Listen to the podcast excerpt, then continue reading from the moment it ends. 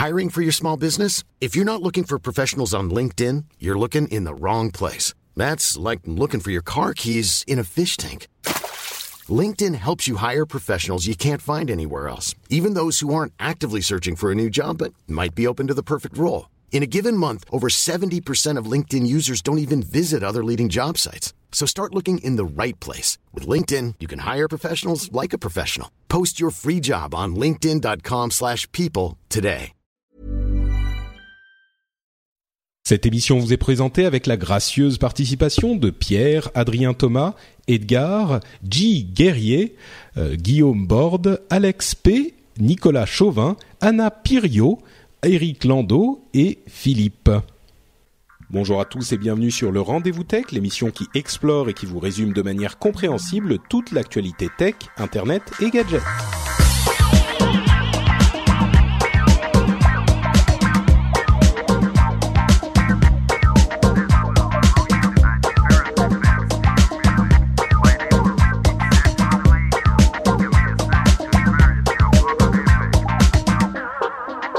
Bonjour à tous et bienvenue sur le Rendez-vous Tech. Le Rendez-vous Tech, vous le savez, c'est l'émission qui vous résume en à peu près une heure, une heure et demie, généralement plus proche d'une heure et demie, toute l'actualité tech de ces deux dernières semaines. Je suis Patrick Béja, votre animateur, et aujourd'hui on a des sujets assez intéressants.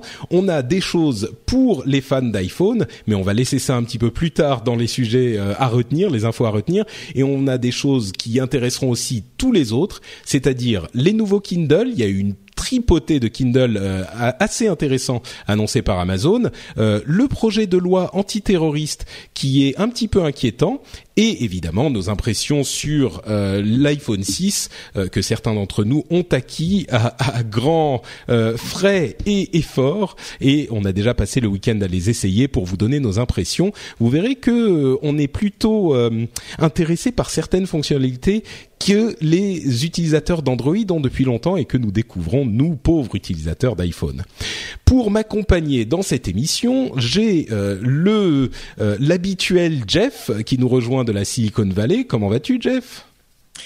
Bonjour à toutes, bonjour à tous. Très heureux de mon iPhone 6. Putain, qu'est-ce que c'était cher et qu'est-ce que la batterie, elle part rapidement. Voilà. Au revoir. Les, les impressions sont données, super.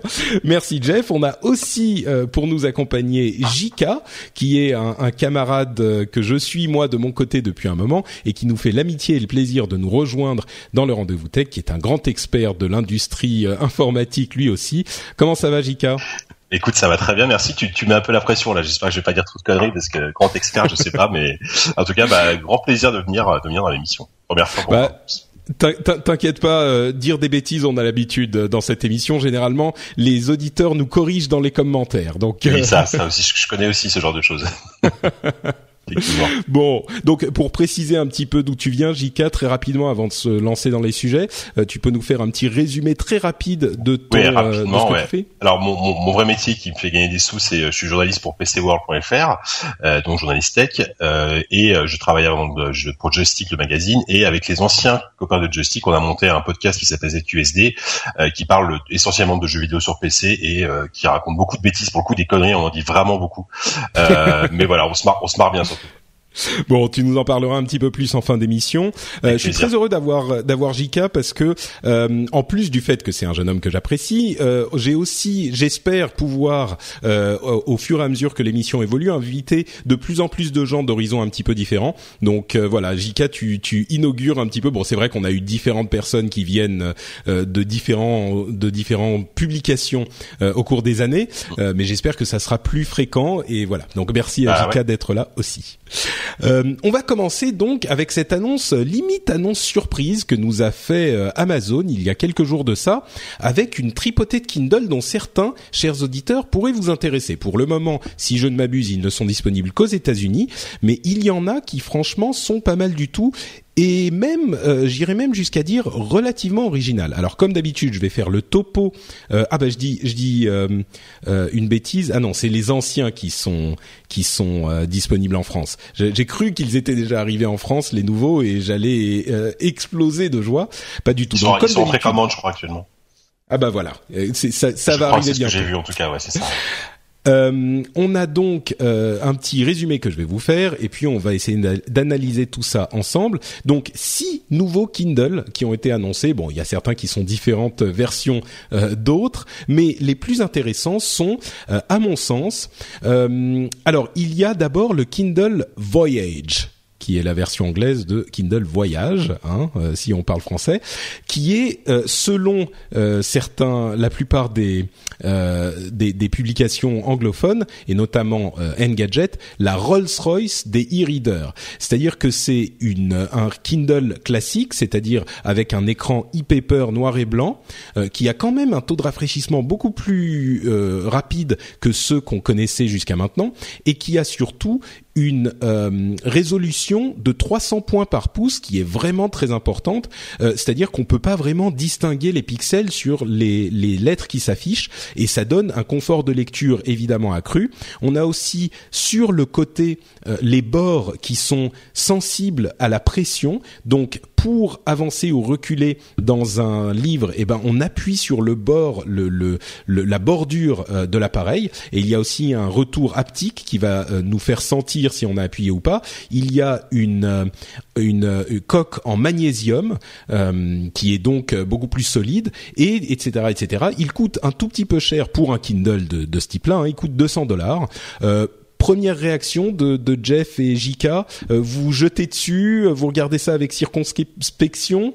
Qu'est-ce que vous en pensez? Euh, bah moi personnellement la ma liseuse c'est soit mon smartphone soit ma tablette donc pour le coup euh, un, Kindle en soi j'en ai pas énormément d'intérêt. Après l'objet a l'air super beau et euh, j'ai l'impression que c'est un peu ce qu'on va pouvoir faire de mieux en termes de liseuse. Est-ce qu'on va pouvoir faire quelque chose après encore plus perfectionné ou quoi sans passer directement à la tablette? Voilà j'ai l'impression qu'on arrive à une sorte de bout de concept en tout cas avec, avec celle-là hmm. c'est un peu le, la liseuse e-paper ultime quoi ouais voilà c'est l'achèvement la, quoi du truc hmm. Jeff, euh, toi, tu, je crois savoir que tu es euh, assez amateur de, de Kindle? Euh, non, pas du tout. Ah, mais je me trompe alors, d'accord. Bon voilà. En fait, euh, mon, mon, mon, fils avait un, un Kindle, ma femme un, un, mini Kindle ou Kindle mini ou le plus petit, enfin le petit format. Euh, moi, en fait, j'ai jamais vraiment trouvé une utilisation euh, nécessaire au-delà de l'application Kindle sur mon iPad. Et donc, euh, parce que faut, faut dire que je lis pas énormément euh, de bouquins électroniques, donc mm. euh, ça n'a jamais été un use case. J'ai déjà trop de trop de trucs à trimballer avec moi, trop d'appareils, etc. Donc j'essaie de me limiter à un téléphone, un iPad et un ordinateur. Hmm, je comprends, oui, c'est un petit peu euh, ce qu'on disait à l'épisode précédent. En tout cas, ce qui est sûr, c'est que pour les gens qui sont intéressés par ce type d'appareil, les gens qui sont de gros lecteurs, et Dieu sait qu'il y en a, euh, c'est quelque chose qui va sans doute les intéresser là, puisque, euh, comme on disait avec Jika, faire mieux que ça, ça semble compliqué. Si on, on, peut-être au niveau de l'animation, mais même l'animation pour ce type d'écran qui est souvent euh, un petit peu compliqué à mettre en place, et eh ben là, le rafraîchissement est vraiment pas mauvais du tout. Donc euh, bon, c'est quelque chose à explorer si vous êtes euh, client de ce type d'appareil. Les autres appareils qu'ils ont annoncés, je voulais parler également du Kindle Fire. Ils en ils en ont des nouveaux et le, le moins cher est un Kindle Fire euh, vous, donc vous savez le Kindle Fire c'est type euh, iPad ou Android ou tablette Android, c'est-à-dire que c'est un vrai écran euh, couleur classique normal et non pas un e-paper. Et bien là, ils en ont un qui s'appelle le Kindle HD 6 qui fait 6 pouces évidemment, qui qui est vendu aux États-Unis en tout cas à 99 dollars seulement. Donc évidemment, c'est pas la meilleure tablette de l'histoire. Euh, 6 pouces, c'est tellement petit que ça fait presque penser à un téléphone. Certains téléphones font presque cette taille. Euh, et mais il n'empêche que pour 99 dollars, elle est quand même très correcte. C'est même pas une tablette de, de très mauvaise qualité. Et pour 99 dollars, on commence à atteindre des niveaux où euh, c'est du de l'achat impulsif presque. On se dit bon bah je vais l'acheter pour voir ce que c'est. Bon, j'exagère un peu, mais franchement à peine. Surtout que comme je le disais, c'est une, une tablette euh, très compétente. Il y a aussi une version 7 pouces pour les gens qui préfèrent ce genre de choses. Euh, et on a à côté de ça, le Kindle HDX 8,9 pouces, donc 9 pouces en gros, qui est 20% plus léger que l'iPad, toujours avec cette coque en magnésium, et qui a des, des, des fonctionnalités en plus qui sont spécifiques à ce haut de gamme du Kindle Fire, comme par exemple le fait qu'il s'adapte, le, le, la couleur de fond s'adapte à la lecture et en fonction de l'environnement, elle va changer de couleur, la couleur de fond, donc devenir plus ou moins clair pour vous permettre de lire avec plus ou moins de confort euh, euh, facilement. Et donc c'est vraiment le haut de gamme de cette catégorie Kindle. Euh, donc Kindle euh, 80 99 dollars, donc Kindle 6 pouces ou Kindle HDX. Là, on est dans une catégorie un petit peu différente où il est vraiment en concurrence avec les iPads et les tablettes Android. Est-ce que ça, ça vous intéresse les appareils Kindle ou pas du coup les, les Kindle Fire? Bah écoute, euh, la, la, la HDX, euh, pour moi la 8.9 elle est clairement euh, super sexy en termes de, de, de spec parce qu'en plus il y a, y a, une définition d'écran monstrueux, je crois c'est en, 2500 par 1600 pixels, enfin, c'est mhm. pour, une, pour une tablette de 9 pouces c'est énorme. Euh, donc après en termes de design et tout, ouais, c'est sexy. Après moi moi j'ai beaucoup de mal personnellement avec le la surcouche Amazon parce que donc c'est basé sur un Android avec une surcouche Amazon et surtout il n'y a pas l'accès au Play Store Android. Et pour moi c'est un vrai c'est un vrai frein à l'achat parce que autant je trouve qu'ils font des beaux appareils en termes de design et de de, spécifications hardware, autant en termes de, de logiciels, euh, ils sont quand même un peu à la traîne. Et en plus, il faut vraiment être euh, ultra fan de, de l'écosystème Amazon, ce qui est pas du tout mon cas. Donc, euh, donc voilà, je, je sais pas trop, trop, trop quoi penser. Effectivement, celle à 99 euros, elle est, elle est très sexy, mais maintenant pour le même prix, il y, a, y, a des, y a des tablettes 7 pouces chinoises qui sont peut-être pas aussi bonnes, mais bon, même moins chères. Qui sont moins sur Android avec le. Qui sont, qui sont moins sur Android, exactement, ouais, ouais tout à fait. Mm. Donc Jeff, euh, peut-être pas convaincu non plus par ces appareils-là? Bah non, c'est le problème euh, de d'un écosystème fermé euh, Amazon qui te limite vraiment en termes de choix, en termes de ce que tu peux faire et tout et tout. Pourquoi tu irais payer encore si c'était tellement, euh, euh, comment on dit, subsidized si Amazon en fait par financé par Amazon, euh, en gros euh, pour un euro tu récupères le truc, ça aurait du sens. Mais euh, même mettre 130 dollars dans un truc où tu peux avoir pour le même prix une, une tablette Android complètement ouverte, j'ai du mal à comprendre pourquoi ils font ça. Hmm. Hmm. Ouais, effectivement, c'est le problème. Enfin, le problème. Si on n'est pas complètement dans l'écosystème euh, Amazon, effectivement, c'est un petit peu plus difficile à justifier. Euh, un petit peu comme euh, pour ce qu'on disait de la du, du, du, Fire Phone, du, du, téléphone donc Android, qui d'ailleurs c'est très très très mal vendu. On parle de 30 000 ou 40 000 unités seulement depuis sa sortie. et un petit peu comme cet appareil-là, on ne, ne, n'a pas vraiment d'intérêt à rentrer dans cet écosystème si on n'est pas déjà client d'Amazon avec tout ce que ça implique et en particulier aux États-Unis, c'est-à-dire euh, les vidéos gratuites euh, quand on est euh, abonné à, Amazon Prime ou Premium en France, donc la musique gratuite, la la vidéo gratuite, etc., etc. C'est un, un, segment particulier. je dirais que les tablettes sont certainement plus convaincantes que le téléphone, mais c'est un certain euh, une certain, un certain segment de la population. Donc, j'ai pas eu énormément de succès avec ces deux appareils. Je vais essayer avec un autre qui peut-être vous intéressera et qui, à mon sens, intéressera en tout cas euh, certains de nos lecteurs. C'est le Kindle Fire HD Kids Edition. C'est-à-dire que c'est le Kindle Fire euh, version 6 pouces, le, le, très bon marché. Mais si on ajoute 50 euros de plus, ou en tout cas 50 dollars de plus, il vous offre une euh, euh, une coque qu'ils appellent bouncy case, c'est-à-dire la coque qui rebondit, c'est-à-dire qui a épreuve, à épreuve totale de toutes les chutes et de toutes les de toutes les maltraitements, euh, toutes les maltraitances que peuvent leur faire subir les mm, enfants. On sait comment ils peuvent être les enfants assez jeunes. Et en plus de ça, donc pour les 50 dollars, c'est pas juste la, la, la coque ou la caisse qu'on a en plus, c'est aussi une garantie que quelle que soit la raison pour laquelle l'appareil se casse, Kindle ou en tout cas Amazon vous le remplace gratuitement sans vous poser de questions pendant deux ans. C'est-à-dire que euh, si votre enfant s'amuse à taper dessus avec des cailloux euh, parce que vous lui avez filé quand il était euh, il, est, il est allé s'amuser dans le parc et que l'écran se casse, eh ben vous la renvoyez à Amazon et Amazon vous la remplace sans même vous poser de questions. Là, pour des enfants, euh, j'imagine que là, ça pourrait être intéressant quand même, non? Ou est-ce que je fais encore chou blanc avec vous? Non, c'est vrai que là, là, j'avoue que c'est pas mal, surtout le, le, enfin, le coût de la réparation gratuite pendant deux ans, euh, je savais pas.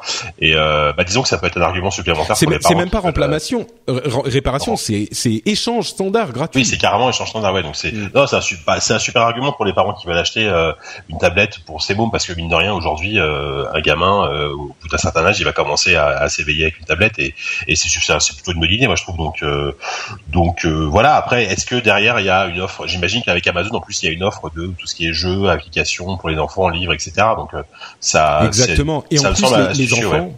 Les, enfants, comme on le sait bien, euh, en dessous d'un certain âge, euh, ils, ils, regardent certains films en boucle et certains films, ils sont peut-être pas aussi regardant de la, la...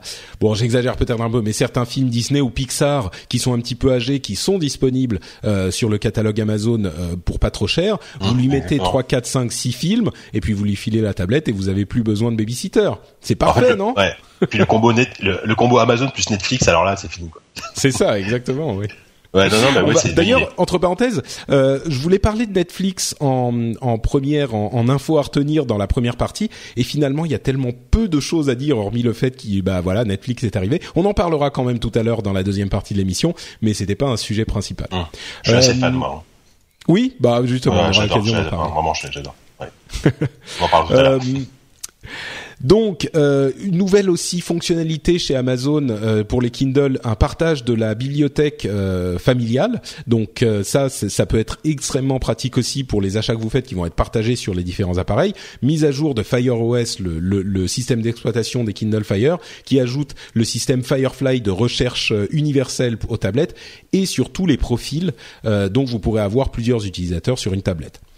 Jeff, toujours fidèle à Apple, toi, ça ne t'intéresse pas tout ça euh, non, mais je pense que c'est un package qui euh, qui peut être intéressant si tu restes dans le dans le domaine Amazon où tu lis beaucoup avec le gamin, si euh, tu as accès aux différents jeux, activités, etc. Ça a du sens. Euh, je pense que tu peux trouver un, un package similaire auprès des, des fournisseurs de d'assurance quand tu achètes un, un, un, produit comme ça, des fois tu peux tu peux en trouver. Euh, enfin, t'as des offres d'assurance supplémentaires, mais bon, c'est un packaging qui qui a plus de sens que les autres, je trouve. Ouais. Bah très bien. Écoute, euh, espérons que d'autres euh, utilisateurs d'Amazon, clients d'Amazon, soient euh, intéressés par ces produits-là pour le bien d'Amazon. Moi personnellement, je suis assez, je suis de plus en plus fan d'Amazon, donc, mais pas au point d'acheter des Kindle Fire comme comme tu le disais Jika parce que l'absence de de store euh, de store Android limite quand même sévèrement la disponibilité ah ouais, des apps. C'est super dommage parce qu'ils font, ils font ils font des beaux produits. Moi, moi j'en ai testé pas mal des tablettes Amazon et à chaque fois elles sont super sexy. Mais au final, euh, même si euh, j'en garde une ou deux, elles, elles, finissent au coin de mon bureau et je m'en sers jamais. À cause à cause à cause de la surcouche et de l'univers Amazon qui moi me, me parle pas du tout quoi. Hélas. Hélas. Bon. Passons au sujet suivant, le fameux projet de loi antiterrorisme qui a fait euh, le l'énervement, la rage, la comment dire, c'est c'est hum, presque difficile à expliquer tellement la chose a été présentée de manière incompréhensible. Euh, c'est-à-dire que il y a un projet de loi antiterrorisme qui est en train d'être discuté, voire euh, à moitié voté, voire complètement voté par nos fameux nos chers députés. Et en fait, c'est un projet de loi qui vise à renforcer les dispositions relatives à la lutte contre le terrorisme, très précisément. Et il s'agit en fait euh, d'un amendement euh, à un texte qui existait déjà et sur la loi sur la confiance en l'économie numérique. Tu m'arrêtes, Jika, si je dis des bêtises, hein, si tu connais euh, le sujet. Euh, non, alors pour coup, tu, moi, moi, je, je, le, sujet, je suis pas hyper Toi, spécialiste. Plus... D'accord. Bah alors je, je continue à dire des bêtises. Continue, continue. Et donc en fait, euh, c'est une c'est une euh, discussion qui est presque en réaction à tous les problèmes de euh, radicalisation de, de jeunes Français qui vont faire le djihad à l'étranger et qui sont, selon certaines personnes, recrutés par des sites qui font l'apologie du terrorisme. Alors, comme souvent, vous savez que les deux épouvantails qu'on nous agite pour faire ce genre de, de loi répressive sont la pédophilie et le terrorisme. En l'occurrence, c'est le terrorisme. Et je suis un petit peu, j'exagère un petit peu, mais je comprends tout à fait qu'il y ait une euh, inquiétude, voire même une volonté réelle de euh, de pallier ou de, corriger ou de euh, contrer ce problème. Le problème, en l'occurrence, c'est que visiblement les députés s'y prennent assez mal et ce qu'ils euh, disent, c'est que, enfin, ce qu'ils sont en train de euh, mettre en place, c'est une solution qui techniquement n'est pas viable. J'explique. En fait, il s'agit de Bernard Cazeneuve qui est le, promoteur de cette loi et ils veulent donc faire bloquer des sites pour qu'il ne soit plus accessible au euh, public français. La question devient, bon, d'une part, en dehors du fait que oui ou non, il faille faire bloquer des sites avec ce point toujours très important que je euh, pointe du doigt à chaque fois que ce type de problème se présente, bloquer des sites sans intervention d'un juge. C'est-à-dire que là, ils veulent que l'autorité administrative euh, ait l'autorité justement de faire disparaître les sites de la euh, de l'internet français. Déjà, on ne sait même pas ce que ça veut dire de l'internet français parce qu'on sait bien que différents sites peuvent être hébergés de différentes manières à différents endroits, etc. Bref, passons sur ces sujets-là. Euh, sans euh, euh, intervention d'un juge, il est difficile de juger de la légalité ou pas du fait de, bloquer quelque chose ou même du fait qu'il soit cohérent ou pas de bloquer certains sites. Parce que quand on a euh, la volonté de bloquer un site, il faut évidemment que ça soit réfléchi, pesé, euh, avec des, des contre-pouvoirs. C'est ce qu'on reproche beaucoup euh, dans, dans, différents cas de ce, dans différents sujets euh, discutés euh, dans ces domaines-là. Il faut toujours qu'on ait les gens qui sont pour et aussi qu'on puisse entendre la voix des gens qui sont contre. Et c'est l'idée d'avoir un juge qui lui puisse euh, peser le pour et le contre de ces décisions. En l'occurrence, ça serait mis en place par une autorité administrative. Donc, mettons de côté même tout ce sujet-là.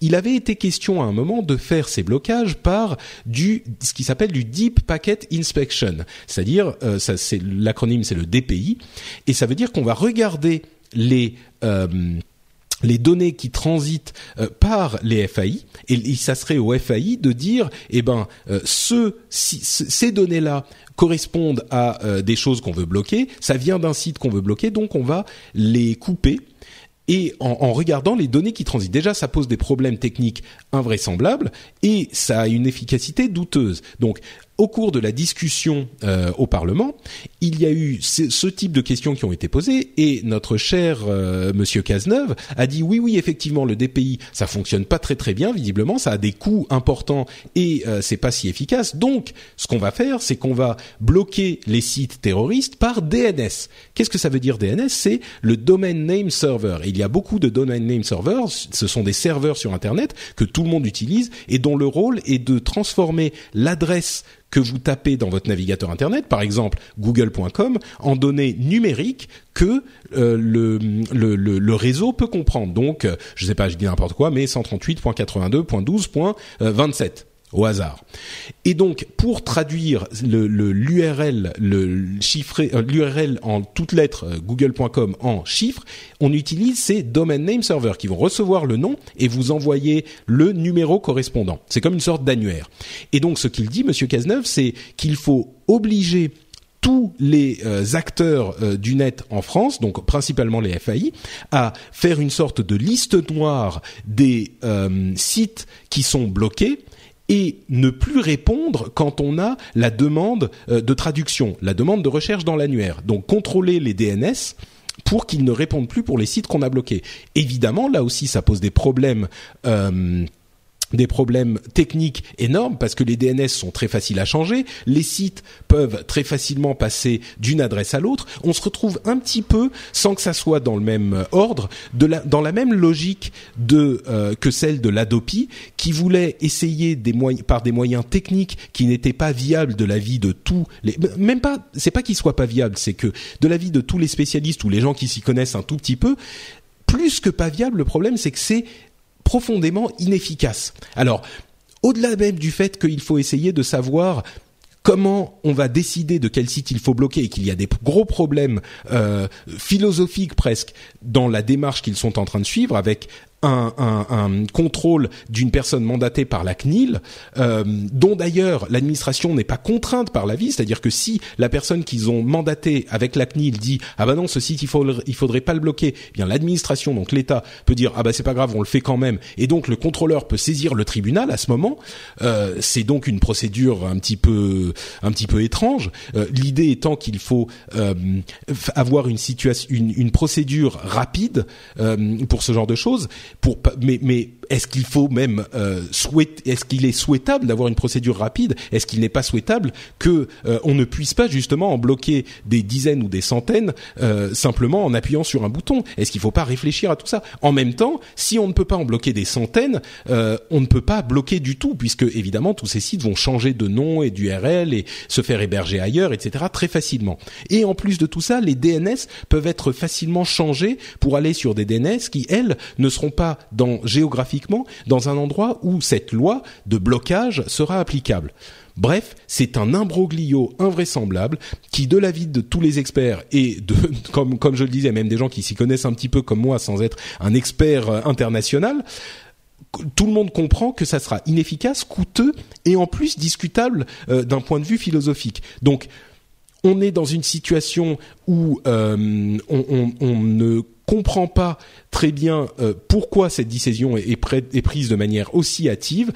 On en revient à une, euh, une sorte de loi réactionnaire, pas dans le sens de réactionnaire, mais dans le sens de réactivité à une situation ponctuelle où on voit une situation qui nous plaît pas et on essaye de la de, de, lui taper sur la tête comme euh, dans ces petits jeux où il faut taper sur la tête des marmottes qui sortent et on fait une loi pour corriger ce problème ponctuel alors qu'il y a déjà des euh, lois qui prennent en, en, la loi de, par exemple, contre l'apologie de la, de, de la haine raciale pourrait tout à fait être appliquée pour euh, essayer de faire fermer ces sites ou de bloquer ces sites au moins. Bref, c'est quelque chose de mal conçu, mal ficelé, qui accessoirement, et là c'est la théorie de Corben euh, qui, a fait un coup de gueule sur son blog, euh, entre autres personnes, qui dit en fait c'est une un moyen pour l'État et pour certaines personnes de pouvoir ensuite, sous couvert de terrorisme, on fait passer la loi et ensuite on va pouvoir faire bloquer d'autres choses qui nous plaisent un petit peu moins. Moi, je suis pas certain que ce soit ça aille aussi loin. Je pense pas qu'il y ait une euh, intention machiavélique derrière, mais il y a quand même, euh, pour le moins, une incompréhension des réalités techniques et surtout une, euh, une, une quelque chose de discutable au niveau euh, philosophique presque. Bon, je finis, j'ai fini ma grande tirade. Peut-être me retourner vers Jeff, où ce type de débat a souvent lieu entre différentes différents bords politiques et on s'accuse de tous les mots et, et au final, on a l'impression que ça avance pas beaucoup euh, dans, ton pays, qui est maintenant ton pays, les États-Unis. Est-ce que tu as un, un, une, vision de, la chose ici, euh, de la manière dont ça se passe ici pour ce, ce truc-là? Bah, le, comme on l'a souvent dit dans nos émissions, euh, la liberté de, de, parole, le free speech, euh, qui est le premier, le premier article de la Constitution américaine, euh, est quand même euh, super important. Et donc, l'accès à l'information euh, est de même. Donc, il n'y a pas de notion de on veut bloquer l'accès aux sites terroristes. Euh, puisque bah, ça fait partie de de, de l'accès à, à l'information, lequel qui doit être libre. Bon, euh, en ce qui concerne la loi, je pense que c'est un, un, exemple supplémentaire de euh, d'une volonté politique qui a trouvé une très mauvaise implémentation technique parce que les gens qui l'ont proposé sont des burnes et qui comprennent rien à comment est-ce que euh, tu accèdes au service internet parce que si tu si c'est essentiellement un, un, un blacklisting de, de de via le DNS, tu peux de toute façon accéder euh, au site en fournissant la RIP où tu peux contourner ça euh, super rapidement. Comme tu comme tu l'as dit, euh, c'est très facile de d'utiliser un DNS euh, étranger et de fait mmh. ne pas avoir de problème quoi. Donc qu'est-ce qui qu'est-ce qui les a amenés à faire ça? C'est ça que j'ai pas j'ai pas bien compris. Bah le, le c'est un truc qui est euh, né euh, visiblement de tous ces sites euh, prônant le djihad euh, qui font que bah on a je sais pas ça se compte sur les doigts d'une main ou deux ou, ou trois peut-être quelques dizaines euh, de jeunes d'origine française qui partent vers le djihad bah, en Syrie en, enfin dans les pays dans les pays du Moyen-Orient et donc on a, ça, on cette... a ça aussi on a ça aussi aux États-Unis il y a eu effectivement ouais. des des, des Américains qui sont morts euh, en, en, en Irak récemment, mais c'est pas en bloquant les sites internet que tu vas faire grand chose. C'est un problème d'endoctrinement. Oui. Oui, exactement. Oui. Et d'autant plus, comme tu le disais, Jeff, euh, il suffit d'avoir, je l'ai même pas précisé, mais il suffit d'avoir euh, l'adresse IP donc en chiffres, et on n'a même pas besoin de toutes ces histoires de DNS et tout ça. Si on sait que le site sur lequel on veut aller, qui va se passer sous le manteau ou même sur les forums de discussion, c'est euh, 128.92.13.122, et eh ben on tape ce truc et quel que soit le blocage DNS qu'on ait fait, ben il sera accessible de toute façon. Euh, et puis de toute façon, si tu veux vraiment faire des activités euh, louches, euh, tu vas pas passer, tu vas passer sur Tor avec des proxys, etc. Donc, je pense que c'est très, c'est très naïf en fait comme réponse. Hmm. Jika, ça t'inspire quelque bah, chose? oui, je, je, crois que le, le, le, mot burn et naïf employé, employé par Jeff sont tout à fait appropriés. C'est-à-dire que oui, c'est effectivement, et comme tu l'as dit tout à l'heure, c'est un, un, peu parallèle, le parallèle avec la Adopi est pas bête parce que encore une fois, c'est essayer de d'enrayer quelque chose qui à la base bon, le, que ce soit le piratage ou le terrorisme, évidemment, on, on comprend qu'on lutte contre ça, mais la, la, façon, la façon dont c'est fait est complètement à côté de la plaque et totalement inefficace. Et alors bon, voilà, on, que, que, ce que ce soit un gouvernement de droite ou de gauche, on voit qu'ils sont pas forcément plus au courant euh, euh, de la chose, de la chose numérique euh, à ce niveau-là, quoi. Donc c'est un peu dommage. Bon, après, comme, euh, enfin, non, mais je, oui, voilà. Je, après, j'ai, comme je te disais, j'ai suivi le sujet d'un peu, euh, d'un peu plus loin, mais, euh, mais malheureusement, ça montre, ça montre qu'encore une fois, les, les, la classe politique, hein, enfin, en tout cas en France, sur pas mal, pas, pas tous, hein, il y, a, y, a, quand même des choses bien, mais ils sont quand même un petit peu, un petit peu à la ramasse sur ces, ces, ces choses-là, quoi. On est censé avoir bientôt un chief data officer, un, un, un, chargé des données en France euh, officiel, donc peut-être que lui pourra un petit peu plus d'influence là-dessus. Euh, avant de conclure, je vais dire, je vais dire deux choses. Euh, D'une part, pour me faire, comme j'essaye souvent de le, de, de le faire, euh, l'avocat du diable. Euh, Jeff, tu disais à l'instant, oui, le, le, la liberté de parole et d'accès à l'information est hyper importante et on ne peut pas la, la, la, la, la supprimer quel que soit le sujet. Bien sûr, disons que sur l'accès aux sites terroristes, l'inconscient collectif, on se dit oui, quand même, faut faire quelque chose, mais il y a un tout petit peu d'hésitation. Mais il y a des sujets sur lesquels on n'hésite pas. Je parlais de pédophilie, par exemple. Euh, les, les, les, si on se parle, je donne un exemple qui frappe, hein, mais si on parle euh, d'images euh, pédophiles, là, personne n'hésiterait. On dira non, ça, on ne devrait pas y avoir accès. Ensuite, est-ce qu'on, parce que ça fait, ça fait partie, ça fait partie des, euh, des choses qui sont reconnues comme étant euh, euh, hmm. complètement inapproprié et euh, donc si jamais tu récupères des images pédophiles bah je peux te dire que tu vas te taper le FBI aux fesses très rapidement et comme tel que ça devrait l'être et hmm. il y a beaucoup de progrès qui a été fait de ce côté-là aux États-Unis sur la chasse aux pédophiles. Ouais, mais effectivement, peut-être que il y a déjà euh, des, des, lois qui existent euh, pour ce type de contenu. Et euh, d'ailleurs, tu le disais aussi, je pense que la réponse à cette certitude que ce type de contenu n'est pas acceptable, que ça soit dans une certaine mesure l'apologie du terrorisme ou la pédophilie, c'est un travail de police. C'est pas un travail de, de, enfin concrètement, étant donné que ces types de blocages viennent avec d'autres euh, effets négatifs, euh, comme le fait par exemple de bloquer certains trucs, mais du coup ça bloque tout le reste aussi parce que l'ensemble du site n'est pas accessible et on peut jeter le bébé avec l'eau du bain. Euh, je ne vais pas rentrer dans tous les détails techniques, mais ça pose des problèmes. Je pense que là, la réponse, en tout cas, quelle que soit la, la, la certitude qu'on a que ces contenus ne sont pas appropriés, la réponse n'est pas adaptée. Donc Bon, un autre euh, entre parenthèses, le, le, la loi anti-Uber euh, est aussi en train de passer. Hein, euh, pour ceux qui savaient pas, donc on est en train de retirer au, au, à Uber la possibilité d'utiliser la géolocalisation et ce type de choses. et en plus, les taxis, enfin les, les, les Uber, les, les VTC doivent rentrer au, au, au, centre avant de retourner faire une course. Bref, les trucs qu'on craignait sur euh, cette histoire de Uber sont en train d'être mis en place et euh, la, la, la, le, la victoire des lobbies des taxis euh, est en train de s'avérer. Moi, franchement, ça me désole. Ça me, on en a déjà parlé. On va pas repartir sur la question d'Uber, mais c'est une situation qui, à mon sens, est encore une fois un petit peu mal gérée. Oui, bah, c'est une honte, c'est une honte et ça, ça montre l'approche des, des pouvoirs publics euh, en gros, l'innovation ne gagne pas, c'est euh, c'est euh, les les lobbies en place. Et c'est pour ça que les entrepreneurs ont bien fait de partir à Londres ou aux États-Unis. C'est tout.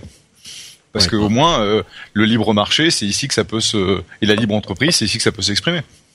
C'est vrai qu'en Europe, des fois, des fois, il y a peut-être des, des, des, ça va peut-être un peu trop loin de ce côté-là, mais au moins on peut s'exprimer, on peut faire des choses quoi. Hmm.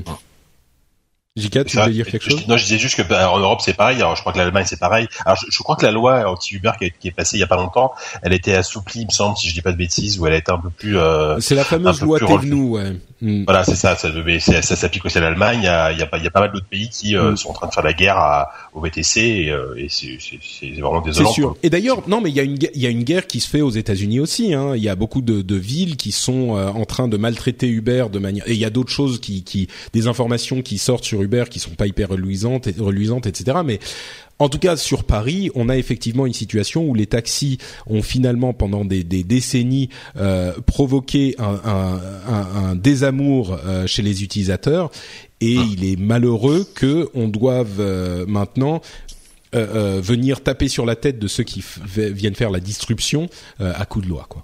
Bon bref, on en avait déjà c'est vraiment une question de ils se battent sur le terrain du lobby et de leurs avantages corporatistes plutôt que d'essayer de se battre sur le, le service. Parce que si les taxis étaient moins merdiques, euh, il n'y aurait pas vraiment de place pour un Uber.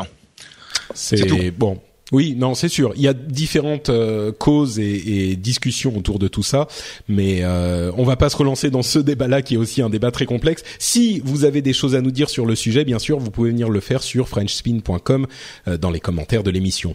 Euh, parlons un petit peu d'Apple et avant de se lancer dans les impressions sur l'iPhone 6, je vais faire un petit topo sur Apple Pay, qui est le système de paiement qu'a annoncé Apple au cours de sa présentation d'il y a deux semaines, et on a beaucoup d'informations qui sont sorties depuis deux semaines, donc je voulais faire un petit euh, euh, rappel général et, et, résumé de tout ça, parce qu'il y a des choses qui vont nous intéresser nous en Europe, et notamment le fait que visiblement Visa est en train de travailler à lancer Apple Pay euh, ou, ou rendre possible Apple Pay en Europe en 2015. Donc ça arriverait au cours de l'année prochaine. Et si Visa s'y met, on peut se douter que d'autres s'y mettent aussi. Pour les informations de l'intérêt d'Apple dans tout ça, eh bien, il semblerait qu'ils récupèrent leur euh, euh, partie des, frais, euh, non pas auprès des développeurs ou des marchands, mais directement auprès des banques. C'est-à-dire qu'ils récupéraient 0,15% du montant, ce qui est quand même assez important, avec euh, des, des, des, montants pour Visa et Mastercard qui changent en fonction du moyen de paiement. Donc Apple Pay avec la l'authentification par euh, l'authentification biométrique euh, et euh, a de meilleurs taux que d'autres types de cartes où les vols sont plus importants. Une autre information importante pour l'adoption d'Apple Pay aux États-Unis qui du coup risque d'influencer l'adoption en Europe aussi parce que si il devient plus intéressant aux États-Unis, ça risque d'intéresser par effet de, de de, bord euh, les autres continents également. En fait, tous les marchands aux États-Unis vont devoir d'ici à octobre 2015 renouveler leurs terminaux de paiement, justement parce qu'ils sont en train d'adopter les euh, cartes euh, à, puces qu'ils n'avaient pas vraiment, qui n'étaient pas très euh, euh, répandus jusqu'à maintenant. Donc il y aura les cartes à puces, donc les terminaux doivent changer. Et quand ils vont changer les terminaux, ils vont évidemment prendre des terminaux qui sont euh, également, qui peuvent également gérer les paiements par NFC. Donc ça va être, puisque Apple Pay a fait beaucoup de bruit, et ça va également être un, un bénéfice pour tous les autres systèmes de paiement NFC. Euh, et qui, qui, vont donc euh, euh, bénéficier finalement tout cet écosystème là et c'est un très bon timing pour Apple pour annoncer ce truc là puisque d'ici octobre 2015 bah, tout le monde va devoir changer de terminal. C'est euh, assez intelligent au niveau de, du calendrier. Enfin une autre information euh, que j'ai trouvée très intéressante aussi la fameuse watch Apple la fameuse montre Apple. Je me disais mais si on peut payer avec la montre comment est-ce qu'ils font pour sécuriser la chose puisque on n'a pas le fameux euh, Touch ID, le fameux euh, lecteur d'empreintes digitales sur la montre. Mais en fait, ils ont un système assez intéressant, c'est-à-dire que quand on débloque la montre, euh, on a le code à rentrer, une sorte de code PIN hein, classique, et la, la montre reste euh, euh, disponible pour les paiements jusqu'à ce que le contact avec la peau euh, soit cassé, jusqu'à ce qu'on enlève la montre en fait, puisque vous savez que la montre Apple sait quand elle est portée ou non. grâce à ces capteurs. Donc j'ai trouvé ça assez intéressant, un moyen de de, de, sécuriser la chose avec un, un truc biométrique de cette manière. Donc bon, si quelqu'un veut vous voler la montre et l'utiliser pour payer, en gros il faut qu'il prenne le bras avec quoi. Voilà. Euh, quelques... Il va y avoir des, des en série dans, dans les rues là pour, euh, pour choper des montres, ça va Bon, écoute, avec le avec euh, le téléphone, il fallait juste prendre le doigt. Donc oui, c'était dit voilà, l'arrive au bras quoi. C'est-à-dire que le, le jour où il y a les, les, les, Google Glass greffés aux yeux, ça va être euh, quelques réactions sur Apple Pay et ces petites infos ou on passe directement aux impressions sur l'iPhone 6 euh, moi, moi, je veux juste te dire qu'effectivement, s'il y a bien une, euh, une, une, société qui peut arriver à démocratiser, parce que pour le coup, le, le, le paiement via smartphone, à part dans certains pays d'Asie, je crois qu'il est quand même très développé. En Europe, c'est pas ça. Euh, s'il y a bien une société qui peut arriver à le développer, pourtant, je suis pas du tout fanboy Apple, hein, mais c'est Apple, quoi, parce que ils ont, ils arrivent avec une solution clé en main qui a priori marche super bien. Euh, donc, donc voilà, a priori, ça peut que, que aller dans ce sens, effectivement. Ouais. Et comme on le disait la dernière fois, ça va aussi être un bénéfice pour les utilisateurs euh, d'autres euh, systèmes, puisque euh, les éléments de, paiement qu'ils utilisent, la technologie NFC, est la, la, même au niveau matériel que pour les autres systèmes. Donc ils seront eux aussi, l'adoption sera mmh, bénéficiera à tout le monde. Enfin, enfin une utilité au NFC. Quoi. Oui, exactement. D'ailleurs, entre parenthèses, ils ont ils ont signalé chez Apple que l'antenne NFC euh, euh, avec l'iPhone 6 ne serait disponible que pour Apple Pay, en tout cas au lancement. Donc il est possible que le NFC soit libéré pour les développeurs à terme, comme c'est le cas avec le Touch ID euh, et Siri. Euh, mais au départ, ça sera effectivement le NFC uniquement pour le Apple Pay. Jeff, tu voulais dire quelque chose aussi? Oui, que c'était intéressant qu'Apple euh, change euh, en gros, euh, enfin fasse un 180 degrés sur les NFC puisqu'il y a encore pas très longtemps ils étaient anti NFC et c'était ils étaient plutôt Bluetooth Energy et ils disaient c'est même pas la peine de penser qu'on puisse utiliser les NFC pour un système de paiement. Et ça c'était il y a 2-3 ans. Donc clairement ils ont changé d'avis. Et je suis complètement d'accord si si quelqu'un peut changer euh, l'écosystème du paiement, c'est Apple. Euh, ils l'ont fait dans, avec la musique, et donc on va voir un petit peu ce que ça, ça va impliquer en termes de revirement. Euh, ce, qui est, ce qui est intéressant, c'est qu'on voit des, euh, des gens ici, en gros, remplacer leurs terminaux qui étaient, qui avaient les NFC par des terminaux standards, et donc ça veut dire que le déploiement de terminaux NFC ready, ça va prendre un peu de temps, mais c'est vrai qu'en termes d'expérience utilisateur, ça va vraiment être sympa. Mm. Euh, entre parenthèses, on entend que euh, des rumeurs selon lesquelles euh, Apple pourrait terminer, pourrait fermer le service de streaming de musique de Beats. Donc peut-être qu'il qu'il vous viserait à améliorer le leur ou quelque chose comme ça. Bref, JK, est-ce que tu as un iPhone 6 toi? Pas du tout. Moi, je suis Android, Android. Donc, euh... non, non, par contre, j'ai un ami qui s'en a acheté un ce week-end, donc j'ai fait joujou avec de 10 minutes. Voilà. Et je trouve très, très glissant. Voilà, c'est tout ce que j'ai à dire c'est pas faux, c'est pas faux. Avant de nous lancer dans, dans, dans, des impressions très rapides sur l'iPhone 6, euh, je dis très rapide parce qu'on aura un petit peu plus sur le sujet dans l'upload qui sortira cette semaine, jeudi. Euh, donc si vous voulez entendre un petit peu plus d'informations ou d'impressions sur l'iPhone 6, on va faire évidemment un upload classique avec des conseils d'app, mais après on donnera plus longuement nos impressions sur le téléphone et sur iOS 8. Donc euh, je vous encourage à aller écouter upload si c'est quelque chose qui vous intéresse. Et avant donc de donner nos impressions, euh, un petit euh, lien que je vous mettrai dans les notes de l'émission sur un reportage euh, que j'ai vu sur The Verge euh, d'un jeune homme qui a fait déjà différentes vidéos sur différents sujets dans New York, qui s'appelle euh, Casey Neistat, qui a fait un reportage sur, c'est pas très long, hein, c'est 6-7 minutes, sur les gens qui faisaient la queue dans New York pour acheter les iPhones, et c'est invraisemblable. il y avait des tous les premiers dans la queue qui avaient fait la queue pendant 48 heures, c'était des Chinois qui visiblement n'avaient rien à faire de leur téléphone et qui allaient le revendre euh, juste ensuite, une fois qu'ils l'avaient acheté, à euh, une sorte de euh, récupérateur de téléphone. Et on se doute qu'ils partent ensuite en Chine parce qu'ils coûtent très très cher en Chine puisqu'ils sont pas encore disponibles à la vente là-bas. le reportage est assez saisissant. Je vous encourage à aller y jeter un coup d'œil. Bon, une fois que ceci est dit, Jeff, est-ce que tu veux nous donner Jeff Jeff, est-ce que tu veux nous donner tes impressions sur tu, tu euh, vas pas, Tu vas pas m'appeler Jean-François non plus pendant que tu es là. Oh. je n'oserais pas. Euh, que, que penses-tu de ton iPhone 6 Déjà, quel modèle tu as et en, en deux minutes tes impressions? Alors, j'ai le 6 euh, Gold 64 Go. Euh, dans mes mains, je le caresse. Là, il est beau, il est tout propre, il, est tout, il est tout neuf. Euh, donc, en gros, euh, première impression.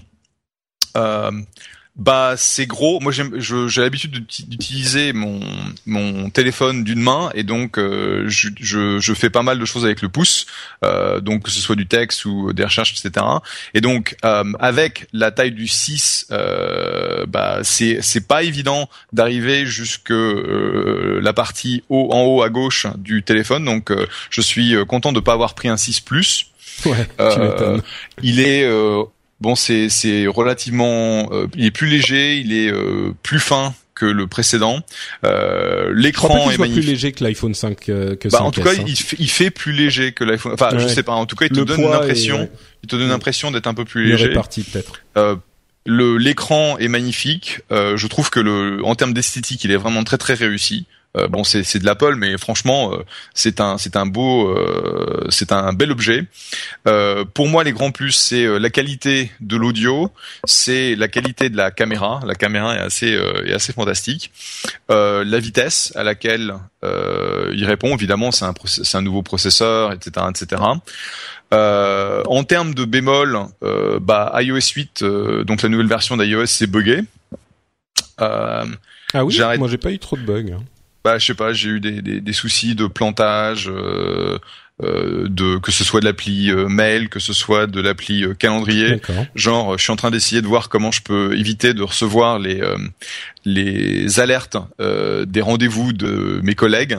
parce qu'on a on a des calendriers partagés et putain j'arrête pas c'est c'est un vrai sapin de Noël euh, je suis un peu inquiet euh, sur la batterie.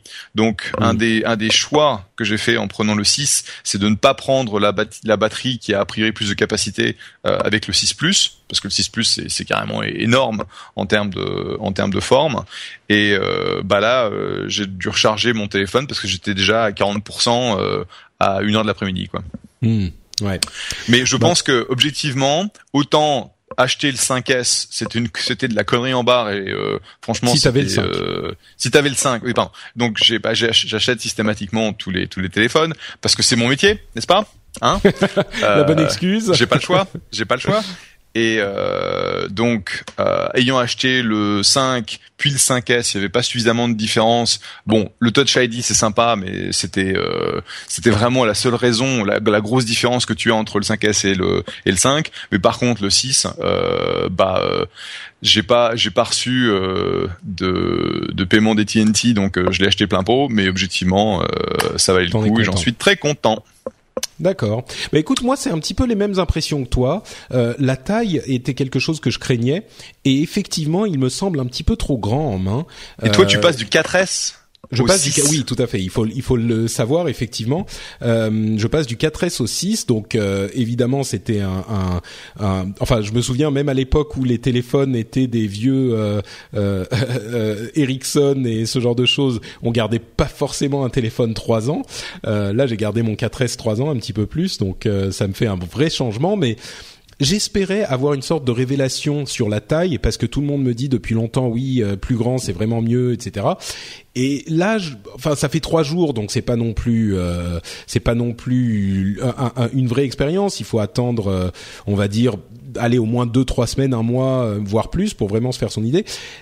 pour le moment le fait qu'il soit pas utilisable à une main pas toujours utilisable à une main me gêne un peu. J'arrive pas à le tenir à une main, c'est compliqué, donc on verra. Mais pour le moment, je suis pas hyper euh, satisfait. Le design, je le trouve sympa, mais il me fait plus penser à un téléphone euh, type Android euh, de bonne facture, hein, mais c'est, je trouvais les designs d'avant du 4S et du 5 un petit peu plus élégants, un petit peu plus sobres et un petit peu plus différenciés. Donc pour l'appareil lui-même, bon, il est plus rapide évidemment, l'écran est très très beau, tout ça c'est évident. On a vu les tests, les premiers tests qui ont commencé à arriver. Effectivement, euh, l'écran est très bonne qualité, le processeur est, est l'un des meilleurs aujourd'hui évidemment. Comme à chaque fois qu'un nouveau téléphone sort, qu'il soit iPhone ou Android ou autre chose, bah ils sont généralement les les, les flagships, les meilleurs téléphones de, de des marques sont euh, les meilleurs au moment où ils sortent, c'est normal. Euh, moi, par contre, les choses qui me plaisent vraiment beaucoup, parce qu'il y en a, n'ont pas énormément à voir avec l'iPhone 6 en lui-même. C'est-à-dire que les choses qui me plaisent vraiment, c'est le Touch ID qui est un vrai plaisir à utiliser. Je sais que au moment de la sortie de l'iPhone 5S, il y avait eu beaucoup de gens qui disaient ça marche 80% du temps, donc en fait c'est pénible parce que même une fois sur cinq c'est suffisant pour rendre la chose euh, pas facilement utilisable. Aujourd'hui, euh, avec le, le 6, en tout cas moi quand je l'utilise, euh, ça marche 95 ou 97% du temps. Donc vraiment c'est un plaisir à utiliser. La dictée avec Siri, la, dictée vocale fonctionne euh, en instantané et euh, de manière beaucoup plus efficace que c'était le cas avant. Donc Siri, après euh, fou, après trois ans, est enfin vraiment utilisable. La, vitesse de la dictée est comparable à celle de Google que j'apprécie énormément, et comparable voire même meilleure que celle de Google. Vraiment super bien faite. la vidéo en 240 images par seconde, c'est un petit peu gadget, mais c'est quand même marrant. 120 images par seconde avec l'iPhone 5S, c'était juste euh, un, petit peu fun. Là, c'est un petit peu impressionnant, donc il y a une sorte de wow effect qui est sympa. Euh, je suis en train d'essayer de retrouver mes notes pour vérifier que je n'oublie rien. Euh, on est, il y a quoi qui me, me plaît et donc tous ces toutes ces choses dont je parle, c'est plutôt des trucs liés à iOS 8 qu'à l'iPhone lui-même. Hein, vous l'aurez vous l'aurez compris.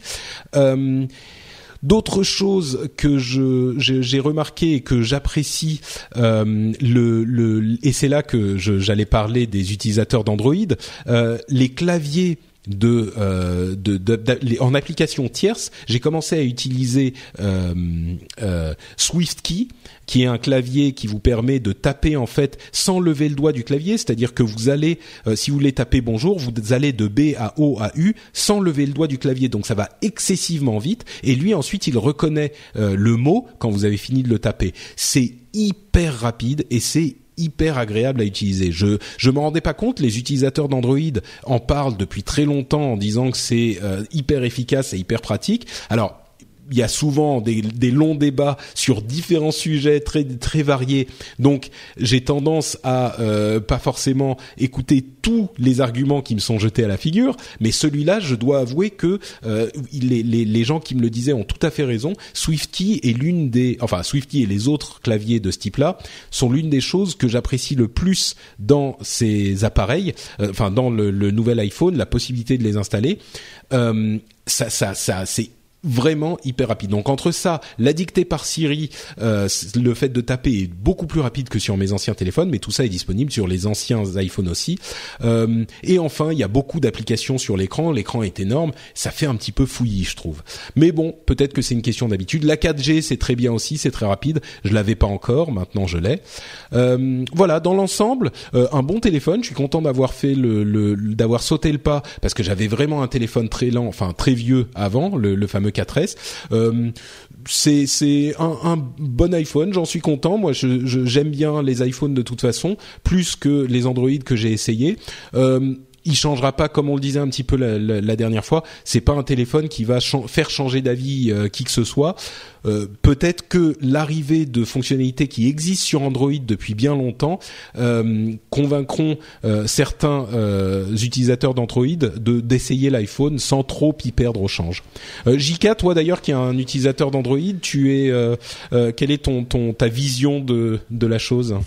Bah moi j'ai eu un iPhone avant, donc enfin j'aime beaucoup l'iPhone d'une manière générale et iOS, mais euh, mmh. c'est vrai que là c'est rigolo parce que notamment sur le sur le 6 Plus, euh, notamment il y avait des journalistes américains, je crois The Verge, quand euh, le Galaxy Note 2 était sorti, ils avaient ils avaient créé au scandale en disant mais c'est inutilisable, c'est affreux, c'est avec le 5 pouces et là on, et là on les a vus en train de d'être en pamoison devant le, devant le 6 Plus, donc ça va faire rire. Bon, voilà, bah, c'est vrai qu'il y a, c'est vrai qu'il y a quand même eu oui, il y a quand même eu une évolution des mentalités. Au début, ouais. tout le monde disait, pour tous les téléphones de cette taille-là, tout le monde disait, mais c'est plus un téléphone, machin. Euh, Aujourd'hui, en plus, on s'en sert beaucoup moins pour téléphoner les téléphones par rapport à il y a, il y a 3 ou 4 ans. Euh, on s'en sert plus comme des mini-ordinateurs. Mais le, le, 6 Plus, moi, je comprends pas comment on a pu l'utiliser. Déjà, le 6, je le trouve trop grand, donc... Euh... Ah, moi, bref, pardon, ouais, c'était, c'était ma, c'était, euh, j'avais, j'ai fait exactement la même remarque à, à, ma chère étante qui a décidé de prendre le 6 Plus.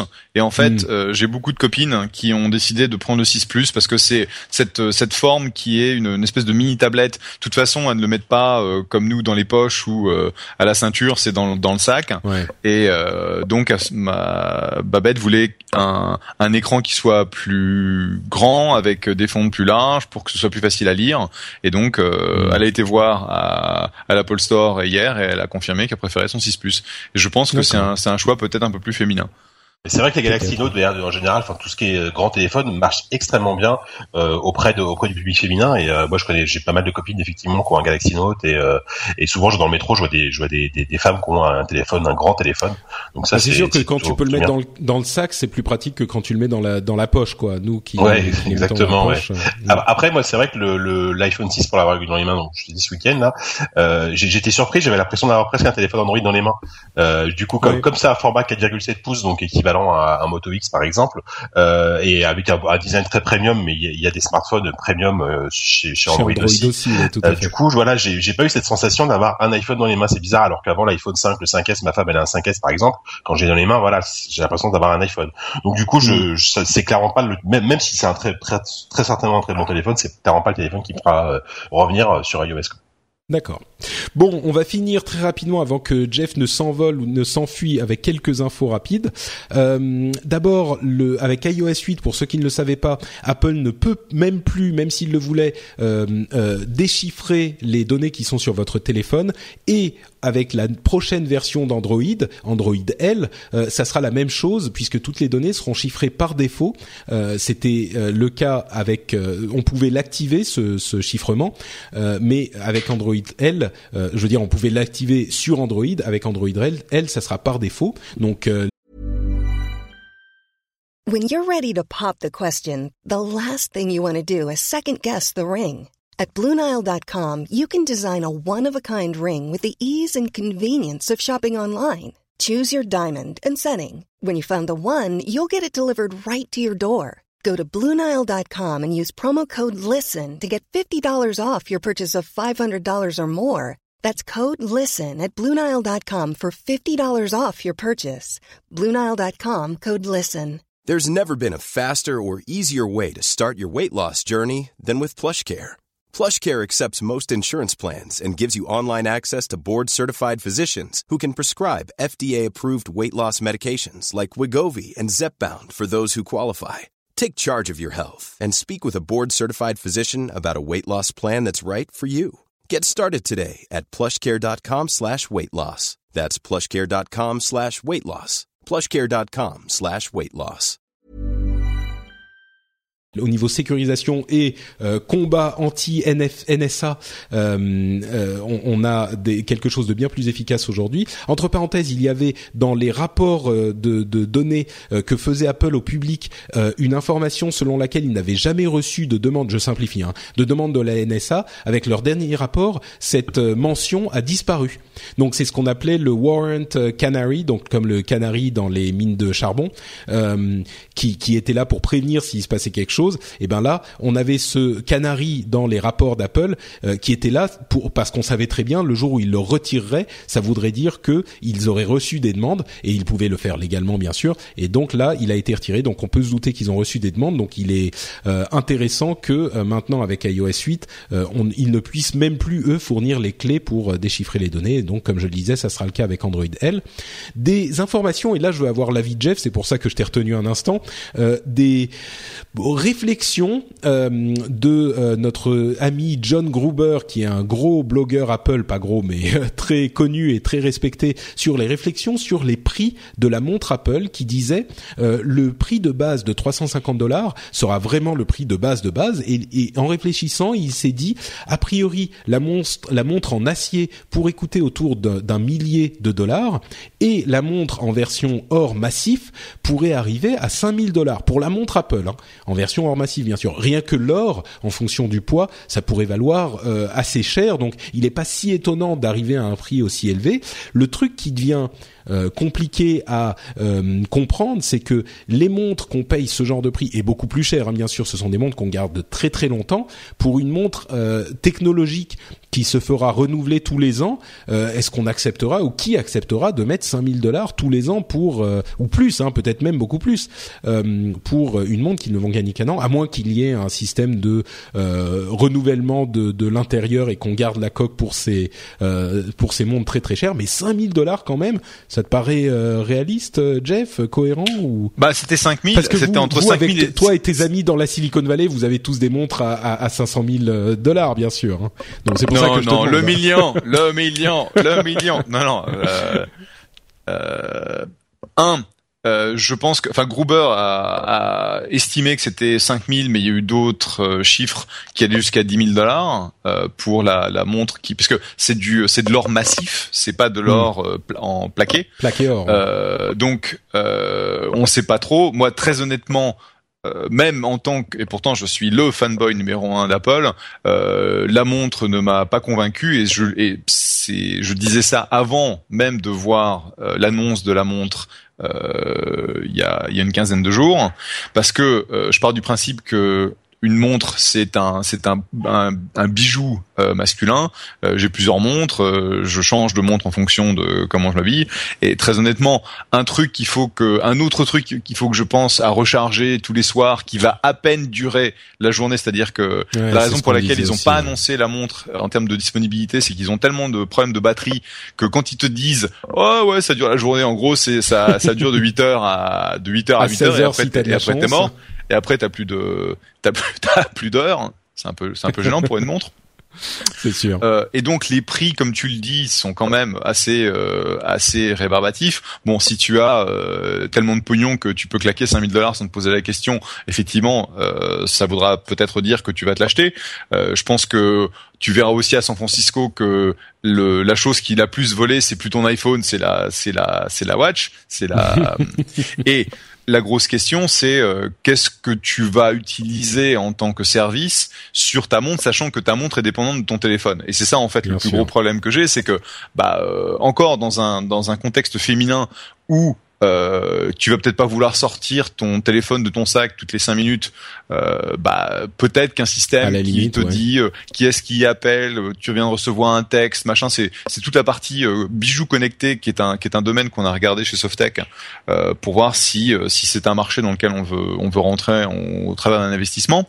Mais pour pour les Gus, je vois pas pourquoi. Enfin un, je me vois pas mettre la, la montre à mon oreille en disant allô? Euh, ce serait franchement un peu un peu débile. Euh, mais surtout c'est c'est le problème de qu'est-ce que je veux que la montre fasse versus qu'est-ce que mon téléphone est très bien euh, pour pour faire. Et c'est là où le, la répartition des tâches euh, ne m'a pas convaincu. Je pense qu'en termes de design ils ont fait un excellent boulot comme d'habitude euh, c'est-à-dire qu'elle est le moins moche possible. J'adore j'adore leurs bracelets. En fait je trouve que les bracelets sont encore mieux que la les bracelets sont beaux ouais. Ouais la montre elle-même la montre en elle-même, bon, euh, faudra voir, mais je suis même pas sûr. Bon, je pense que je finirai par, par acheter la, la, la, la, montre de base, euh, mais euh, je suis même pas sûr que ce soit euh, quelque chose que je porte avec avec le même plaisir que j'ai à porter une montre mmh. habituelle que je remonte de temps en temps et auquel je pense pas. Ah bah tiens, il faut que je la branche, il faut que je la recharge. C'est sûr. Et, bah, et, là où Gruber se fout le, et là où Gruber se, se fout complètement le doigt dans l'œil, c'est quand il dit que Fitbit est mort à cause de la montre parce qu'à un, un tel prix euh, un tel différentiel de prix, c'est-à-dire qu'aujourd'hui tu achètes un Fitbit pour 100 dollars, je veux dire euh, les gus qui vont acheter un Fitbit pour 100 dollars et qui vont recharger une fois tous les 15 jours, euh, c'est pas ceux qui vont euh, acheter la montre à 350 dollars et qui pourront même pas avoir une idée de leur de leur cycle de sommeil parce que la montre c'est en train de se recharger. et voilà. ouais, effectivement. Bon, euh, c'est vrai que tu es un investisseur chez Fitbit, euh, ce qu'il faut euh, déclarer aussi. Mais disons que si Apple n'a pas réussi à te convaincre toi avec cette montre, alors que t'étais un petit peu leur cible, il y a peut-être un petit peu de soucis à se faire à ce niveau-là. Bon, on verra. Alors qu'on a, alors qu'on a hein. plus de 20. Alors je, je, comptais l'autre jour. Le, on a plus de 20 de 20 machines Apple connectées à notre à notre routeur à la maison. Quand même. D'accord. ouais, c'est sûr. Bon, allez, dernière info euh, avec une petite larme à l'œil. Euh, L'iPod classique a disparu euh, du magasin Apple Online, ce qui veut dire que c'est le dernier appareil avec le fameux connecteur 30 pins et la, la click wheel, la, fameuse click wheel, qui était l'innovation euh, d'interface utilisateur incroyable à l'époque où le premier iPod est sorti, eh bien, il a disparu. Donc, euh, fini le connecteur et fini la click wheel. Euh, je pense que ça vous vous émeuvra, émouvra, émeuvra euh, un petit peu vous aussi. En même temps, la click wheel, elle est un peu revenue sur l'Apple Watch, hein, donc euh, bon, parce que c'est un peu le, même principe, euh, ça ressemble un peu à ça. Hein. C'est pas faux. Il, un peu, il a un peu réhabilité, quoi. Exactement. Bon, il y avait d'autres petites infos, mais je pense qu'on va les, les passer parce que euh, c'est pas non plus, on va pas faire toute l'émission sur Apple. Jeff, j'imagine que tu dois filer puisqu'il est l'heure. Euh, oui, bah, j'avais, j'avais, encore quelques petites minutes. Ah, bah, je, m'étais donné jusqu'à jusqu'à écart, mais euh, oh, bah, si tu veux, si tu veux que je parte, je peux partir. Non, non, non, mais non, reste, reste, Jeff, reste, ne t'en vas pas. Bon, euh, je vais tout de même, euh, avant de parler, avant de parler de nos news et rumeurs, je vais vous parler un petit peu de mes patrons, de mes boss, euh, des gens pour lesquels je travaille, et je vais en remercier quelques-uns. C'est-à-dire que je vais dire un immense merci à Alexandre Guillon, à Fona Isaac, à Final Geeks, à Benjamin, à Clément Gadin, à Patrick Roux, à Erwan Menet, à Bruno Perrin, à Sébastien Oquier, à Fab C01 et à Vince Wai, qui sont euh, des dix des personnes euh, et les dix dont les dix personnes que j'ai citées avant ensemble, ça fait 20 personnes qui participent au Patreon du Rendez-vous Tech, le système de crowdfunding que vous connaissez bien et euh, qui m'emplissent d'une joie absolument indicible puisque nous sommes déjà à plus de 1750 dollars par épisode. Vous savez que le premier palier était à 1500 dollars pour ma nouvelle vie. Ah oui, pour ceux qui savent pas, je démissionne, je quitte mon vrai travail je quitte donc mon vrai travail qui me paye du vrai argent pour devenir podcasteur à plein temps si vous n'en aviez pas entendu parler. Et je vais pouvoir faire ça grâce à vous grâce, à votre générosité et grâce à ceux qui ont qui vont sur patreon.com slash rendez-vous tech slash rdv tech pour euh, contribuer à l'émission avec cet abonnement volontaire et que vous pouvez arrêter quand vous voulez. Je disais, on en est à plus de 1750 dollars. On a dépassé le premier but, le premier palier qu'on s'était fixé à 1500 pour que je puisse manger le jour où je vais quitter mon travail le 30 octobre. On l'a dépassé et ça a continué à monter. Et maintenant, le truc que je me demande avec fébrilité, c'est est-ce qu'on va arriver au deuxième euh, palier que j'avais fixé, qui est le palier du financement stabilisé, le palier auquel le rendez-vous tech est euh, euh, complètement viable en tant qu'émission euh, seule, de, émission autonome.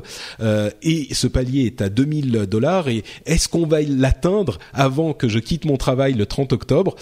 Je sais pas, on verra. Euh, je suis déjà hyper content, mais euh, si en plus on peut atteindre le 2000, je, je, je, je saute au plafond. C'était mon anniversaire hier et je peux vous dire que j'étais, euh, j'avais la banane du début à la fin parce que c'est mon anniversaire, bien sûr, mais aussi parce que grâce à vous, cette nouvelle vie extrêmement osée risquée dans laquelle je me lance dans, dans quelques semaines a va possiblement fonctionner. Euh, on a en tout cas une super bonne base et on est super bien parti. Donc euh, voilà, merci encore euh, un million de fois aux Patriotes. et un mot pour vous dire aussi que j'ai dans sur la chaîne YouTube le question-réponse que j'ai fait il y a quelques jours avec des questions de plein d'auditeurs. Il est un petit peu long, il fait une heure et quart je crois. Si ça vous intéresse, je mettrai les notes dans les un lien dans les notes de l'émission. Et dernière chose, si vous allez à la BlizzCon, certains d'entre vous me connaissent depuis un certain temps et sont des joueurs, et vous connaissez les podcasts avec lesquels j'ai débuté, euh, et vous connaîtrez peut-être la BlizzCon. Si vous y allez, euh, dites-moi parce que j'y serai aussi. Donc ça serait peut-être l'occasion de se rencontrer.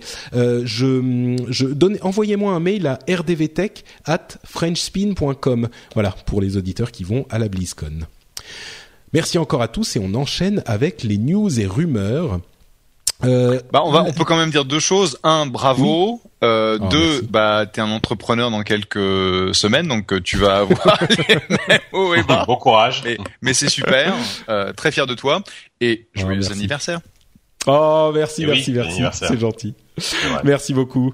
Euh, oui, c'est vrai que ça fait un petit peu bizarre hein, de, de, devenir un vrai. J'ai toujours été un petit peu indépendant, bizarre. Euh, j'ai été intermittent du spectacle, tout ça, mais là, c'est vraiment entrepreneur. Je le voyais pas comme ça. Moi, je le voyais comme je vais euh, essayer de, de, vivre de ma passion euh, grâce aux, aux, auditeurs qui décident de me donner de l'argent pour un truc auquel ils ont accès gratuitement, ce qui est quand même un business model un petit peu bizarre. Mais c'est vrai que du coup, je vais avoir les les les angoisses et les bonheurs des entrepreneurs. Ça va être intéressant. Bah, tu, tu, tu, dis que c'est bizarre, mais c'est quand même euh, à la, ce moment c'est à la mode hein, entre le entre le crowdfunding, ce genre de choses, et, euh, et voilà, et, et, tout ce qui est Tipeee, euh, c'est un système qui marche super bien. Et moi, je trouve ça génial parce que en plus, je crois que t'es es un des premiers, euh, peut-être le premier podcasteur français à, à, arriver à essayer de vivre de ça, en tout cas. Enfin, si, bah. Hein.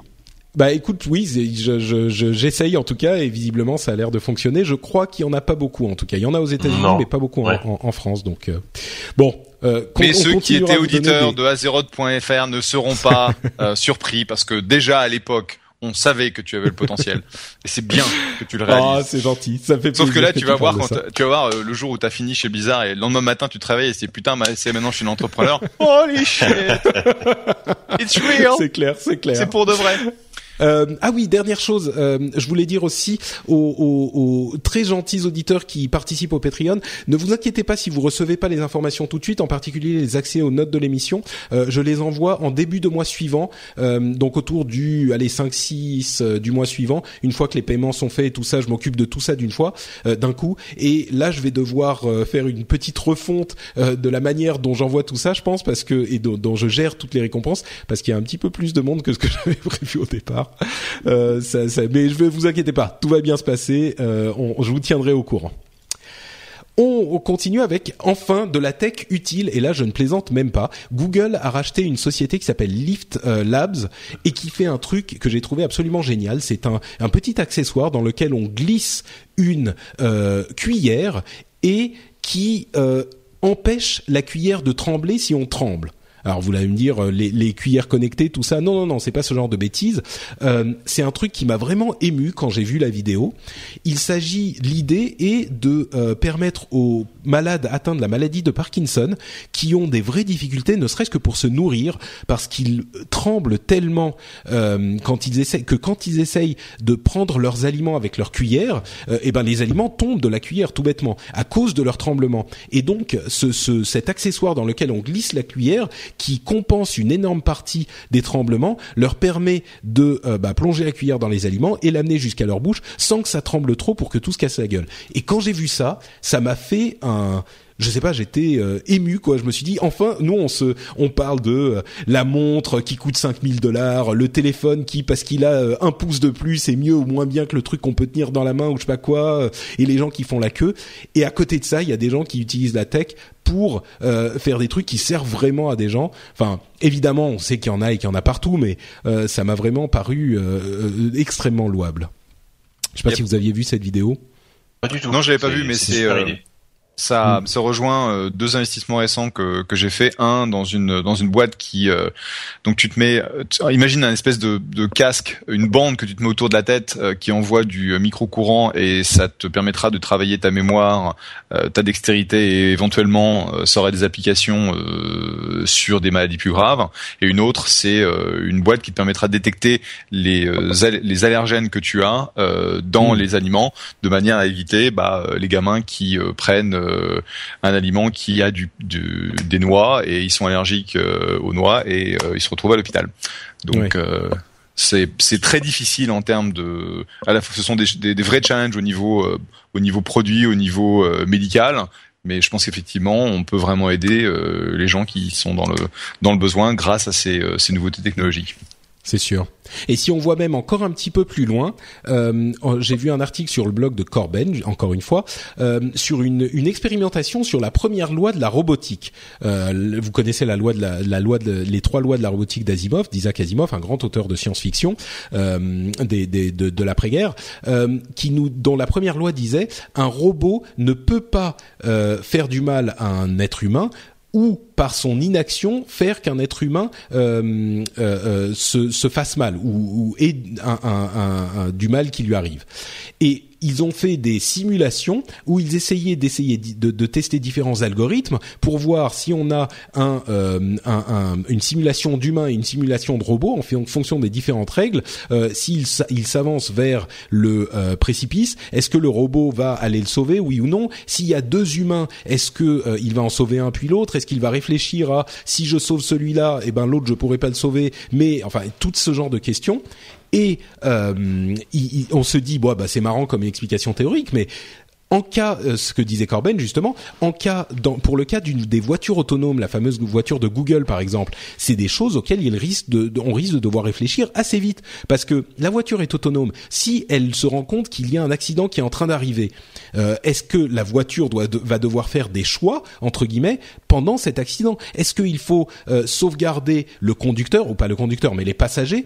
Est-ce que en, en, continuant tout droit et en rentrant dans un piéton, euh, peut-être que c'est un enfant, eh ben on va pouvoir sauver les passagers, mais euh, pas le, la personne dans laquelle on va rentrer. Est-ce qu'on va devoir faire ce choix-là? Est-ce que si c'est un enfant, il faut le, le, le sauvegarder plus que quelqu'un d'autre, etc., euh, etc. C'est des applications très concrètes dont on va avoir besoin de se soucier assez vite. bon, je dis assez vite dans 5, 10 ans peut-être, et qui sont des, des trucs qui sont vraiment du domaine de la science-fiction et qui sont des choix très sérieux et très difficiles évidemment. Donc euh, voilà, je voulais mentionner euh, mentionner la chose. Euh, un petit peu plus détendu, les lunettes connectées de Sony qui sont mais alors si on pensait que les Google Glass vous donnaient l'air d'un imbécile celles-là elles sont bon c'est des lunettes c'est un peu différent vous avez l'écran sur les, les verres eux-mêmes et ça fait de la réalité augmentée sur le, le, ce que vous regardez avec un, un truc monochrome mais elles sont ignobles, elles sont super moches, c'est peut-être encore qu'un prototype, mais bref, c'est pas pour nous tout de suite. Dernière chose sur laquelle je voulais avoir l'avis de Jeff avant de le libérer, Alibaba qui a fait son entrée en bourse et qui a une capitalisation boursière de 231 milliards, euh, euh, oui, non, je dis pas oui, milliards, c'est du milliard, c'est du milliard. On vous avait déjà parlé de euh, d'Alibaba il y a quelques semaines en commençant à parler de son de leur entrée en bourse et en vous disant, on, vous avait fait la liste, je sais pas si vous vous souvenez, mais de toutes les sociétés qu'avait cette société euh, euh, chinoise et euh, de voir qu'ils étaient en concurrence avec absolument tout le monde. Google Amazon Instagram WhatsApp tout le monde tout le monde tout le monde. Apple enfin tout le monde. Et effectivement ça c'est pas bah, Amazon Amazon et eBay surtout c'est c'est un c'est un tout à fait. un énorme enfin ils ont 80 83% du marché de l'e-commerce chinois. Donc c'est c'est gigantissime euh, quand on quand on regarde en fait les chiffres. Et effectivement, c'est une c'est ça a été euh, une des plus grosses ou la plus grosse euh, sortie avec 21 milliards 8 de, de lever. Donc il y a beaucoup de boîtes, on est content quand ils vont faire leur IPO à 21 milliards. Eux, ils ont levé 21 milliards.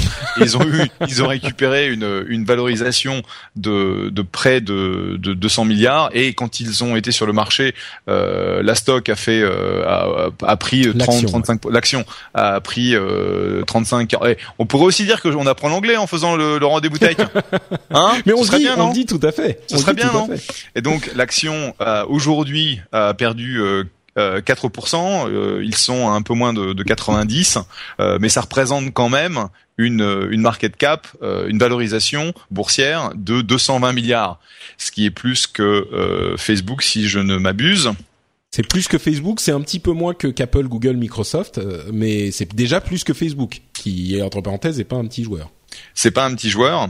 Et donc euh, bah on va voir un petit peu comment euh, le marché absorbe Alibaba. Le problème en fait c'est quoi? C'est que ils ont déjà une pénétration euh, donc de 90-86% du marché chinois, ce qui veut dire que pour continuer, parce que dans le dans la, la valo de 220 milliards, tu as un multiple de revenus qui est quand même euh, bah, largement supérieur à Apple euh, et, je, et, je, pense à Facebook. Donc en fait, l'attente c'est qu'ils continuent à croître de façon de façon monstrueuse, et c'est là la grosse question, et c'est pour ça pour être très honnête, que j'ai pas acheté la stock pour le moment, c'est que faut voir où va, d'où va venir euh, cette cette croissance. Ils sont en train de d'investir de façon euh, très agressive aux États-Unis, parce que bon, ils ont 22 milliards en cash, donc ils peuvent se le permettre.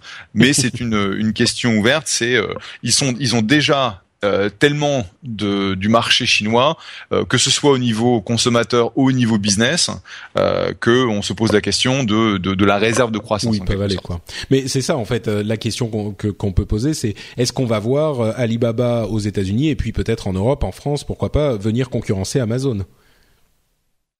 Euh, je pense qu'ils vont faire des euh, des achats, ils vont faire de la de, des acquisitions de, de boîtes Hmm. qui vont leur permettre. Bah, je, ils pourraient très bien se lancer, mais ça a pas ça a pas de sens si tu veux. Donc euh, Ouais. je les vois, je les vois tout à fait. Euh, De la même façon que Rakuten euh, est venu en France en rachetant euh, Price Minister. Price Minister, et oui, La, boîte de, de Pierre Cosco Morisset, euh, bah tu peux t'attendre à ce que Alibaba vienne sur des segments porteurs et je les vois euh, tout à fait faire des gros achats euh, dans le futur, que ce soit aux US ou en Europe. D'accord. Bon, bah on suivra ça évidemment dans les mois et les années à venir, vous vous en doutez. Euh, on a une petite C'est là que série je, de c'est là que je vous, c'est là que je vous quitte parce que euh, maintenant il faut Déjà, que j'y aille. Donc c'était un plaisir. Euh, encore bravo Pat- Patrick. Euh, on parlera Merci, la, merci. le, le prochain euh, rendez-vous tech euh, de comment ça fait une fois que t'as pris, t'as fait le grand saut et que t'as pas encore le parachute et que tu construis le parachute ou l'avion alors que t'es en vol. en train, ouais, c'est ça. Bon, on n'y ça, pas encore au prochain, au prochain épisode ensemble, mais Ah. ça arrivera, ça sera très très proche, ouais. Ok. Et on en parlera. On en parlera. Et puis encore Super. un bon anniversaire. Et puis bah au revoir à toutes, au revoir à tous et à la prochaine. Ciao Jeff, merci bien. Salut. Salut, salut. Bon, euh, on a euh, quelques news euh, sur la mobilité dont on va vous parler euh, rapidement. Euh, C'est les- les- une série d'informations sur les téléphones mobiles et cet écosystème, notamment avec le fait que le Moto Maker de Motorola est disponible en France et l'appareil lui-même, le Moto X deuxième génération, euh, est disponible à partir de 540 euh, euros. Pour ceux qui ne le savent pas, le Motomaker est un outil sur le web qui vous permet de personnaliser votre téléphone Motorola, ce fameux Moto X de manière assez convaincante, c'est-à-dire qu'on peut avoir des dos en bois, des dos en cuir, euh, des dos en plastique bien sûr, avec des personnalisations sur les couleurs, des, petits accents différents à tel ou tel endroit. Euh, les tests sont arrivés sur le Moto X. C'est pas forcément le téléphone le plus puissant de la terre, euh, mais par contre la personnalisation est importante. Et puis il est tellement simple et optimisé au niveau logiciel, c'est presque un, Android pur que mine de rien, sans toutes ces surcouches, il, est quand même, il gère assez bien sa puissance et donc même si c'est pas le plus gros processeur de l'histoire, il est quand même assez performant. C'est un téléphone que tu recommanderais toi, Jika Bah, écoute, le, le X, le, le- le nouveau Moto X, je l'ai pas encore testé, euh, mais clairement le, précédent c'était un excellent smartphone euh, qui était bizarrement, comme tu dis, euh, en termes de caractéristiques techniques, était pas franchement au top, mais par contre il y avait une expérience euh, utilisateur qui était super fluide, avec un Android voilà qui était euh, qui était nickel, qui, qui tournait super bien, et a priori ça va être la même chose pour le pour le nouveau Moto X avec un écran plus grand, une meilleure définition, euh, un, un bon processeur, donc donc oui, je- a priori ça devrait être un super téléphone, il n'y a pas trop de soucis là-dessus. De toute façon Motorola franchement, ça fait euh, ça fait un an, deux ans là qu'ils sont revenus en force sur les téléphones et euh, ils font vraiment des trucs super sexy, clairement. Et, et, et Motomaker, je l'ai, je l'ai pas testé, enfin, j'ai pas commandé téléphone avec, mais j'ai un peu bidouillé le truc et c'est c'est très sympa. En plus, on peut voir son smartphone en 3D, le visualiser, le visualiser sous, sous tous les angles. euh, C'est vraiment cool, c'est vraiment bien fait. Tout à fait. Euh, et, donc pour euh, aller sur euh, le, site de Moto, le, le, le Motomaker justement, eh ben c'est très simple. Vous allez sur motorola.fr slash motomaker Euh, autre chose, le Galaxy Note Edge, le fameux téléphone euh, avec l'écran incurvé, enfin le deuxième écran sur le bord du téléphone, euh, il risque de coûter en Chine, il coûte visiblement euh, plus de 800 euros. Donc combien en Europe? Bon, c'est quand même leur plus gros téléphone, le plus euh, puissant entre guillemets, enfin le, le flagship, le, le, le téléphone le plus haut de gamme euh, chez Samsung. Il risque d'être un petit peu cher pour ceux qui comptaient se le payer. S'il est à 800 euros en Chine, l'équivalent de 800 euros en Chine, je sais pas combien ça va faire. Là, ça va peut-être arriver à 1000 euros pour le pour la version européenne, ce qui sera un peu une blague. Et euh, non, mais c'est vrai que le, le, le Edge, c'est vraiment histoire de dire, enfin, Samsung, ils ont fait, voilà, on, on est les premiers à le faire, on, on va le sortir. Euh, ils savent, ils savent pertinemment qu'ils en vendent. Ça, ça va être un, voilà, ça va pas être un four, mais bon, ça va être un marché de très petites niches. Euh, voilà, c'est pour épater la galerie. Hein. C'est c'est c'est c'est comme ça qu'ils font toujours Samsung de toute façon. Et, euh, et bon, ça, ça marche tant mieux pour eux. Hein. Et de toute façon, il y a le Note 4 euh, qui est la version Ouais. sans le petit écran sur le côté, qui est euh, bah, toujours très cher bien sûr comme les smartphones euh, très haut de gamme, euh, Mm. mais qui est quand même qui a sans doute un prix un petit peu plus acceptable. Ouais, il pourrait être à 600, 600, 600, 700 euros, je pense. Ouais, quelque chose comme ça. Euh, peut-être même un peu plus, mais bon. Euh, Sony, euh, le, on, le disait, ils ont, ils n'arrivent pas à vendre des téléphones et visiblement c'est ce qui leur coûte plus d'un milliard et demi de, de dollars sur leur compte de, de fin d'année. c'est un gros gros problème pour Sony. Ils sont assez absents, pas totalement absents, mais ils n'arrivent pas à percer dans ce marché des téléphones. on peut s'attendre à ce que l'année prochaine ils rationalisent leur offre sur les téléphones et ils fassent un, euh, une approche différente, euh, c'est probable, c'est possible, c'est probable, parce que là, il y a des, des conséquences assez importantes sur l'ensemble de la société. Et pourtant, Dieu sait que Sony, c'est gros. Ça nous explique à quel point euh, le marché des téléphones est important aujourd'hui. Bah ouais. en, fait, le souci de Sony, c'est qu'effectivement, ils ont, ils ont trop, ils se sont trop éparpillés sur les, les, sur la mobilité. Et par exemple, ils ont sorti en l'espace de six mois trois Xperia Z. Enfin, il y a eu le Z1, le Z2, le Z3, là qui a déjà été annoncé. Donc les, les, gens sont complètement perdus. C'est des téléphones quand même qui valent 600 euros. C'est des très bons, c'est des très bons téléphones. Il n'y a aucun souci là-dessus. Mais euh, ils, et plus euh, tous les tous les milieux de gamme, les, les T2, les T3, les, enfin là ils, ils, ont fait n'importe quoi alors qu'ils font des, des bons produits. Mais effectivement, ils ont voulu arroser le marché façon Samsung, mais sauf que bah ils ont pas la puissance de Samsung au niveau marketing. Et malheureusement, ouais, ça leur a coûté des, quand même des sacrées mm. pertes. Ouais, c'est dommage. C'est dommage. C'est C'est une bonne marque qui fait des bons, qui fait des bons produits. Hein, c'est sûr, oui. Mm. Euh, BlackBerry, il ne meurt jamais cela. Qui ça? Euh, bah, Ils ont acheté une société qui s'appelle Movirtu, euh, qui fait des cartes SIM virtuelles en fait. Ça vous permet de diviser l'utilisation de votre téléphone entre les l'usage euh, pour la société et l'usage pour l'employé. Donc euh, peut-être qu'à terme, grâce à BlackBerry, on n'aura plus besoin d'avoir un téléphone perso, un téléphone euh, pro, et on pourra faire en sorte que les différents usages seront gérés par le système pour envoyer la facture de l'usage société à la société, la facture de l'usage employé à aux employés.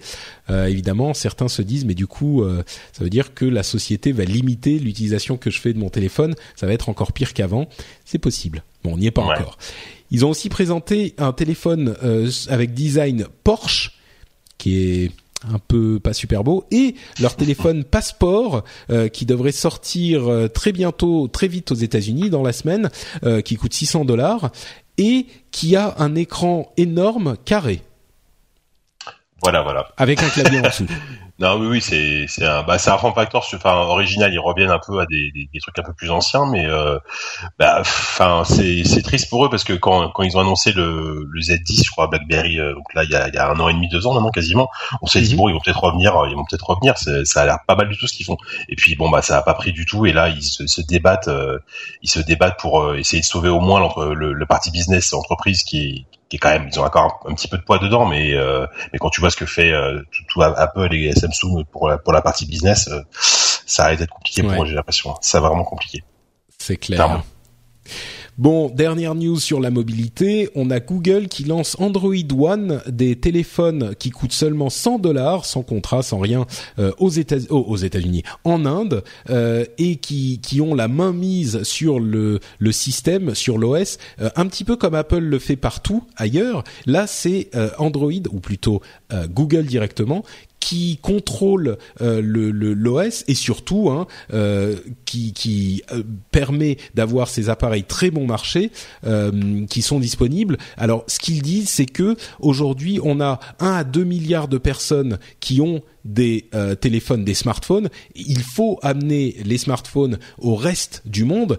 C'est d'autant plus important que dans le reste du monde, les smartphones sont souvent le seul accès qu'ont les gens à Internet et à l'informatique en général. Parce qu'un ordinateur, euh, c'est plus compliqué à mettre en place, même au niveau logistique hein, et infrastructure, plus compliqué à mettre en place, c'est plus cher à acheter. Euh, un smartphone à 100 dollars, c'est beaucoup plus abordable pour des marchés moins riches que ceux dans lesquels on achète des téléphones à 800 ou 900 euros.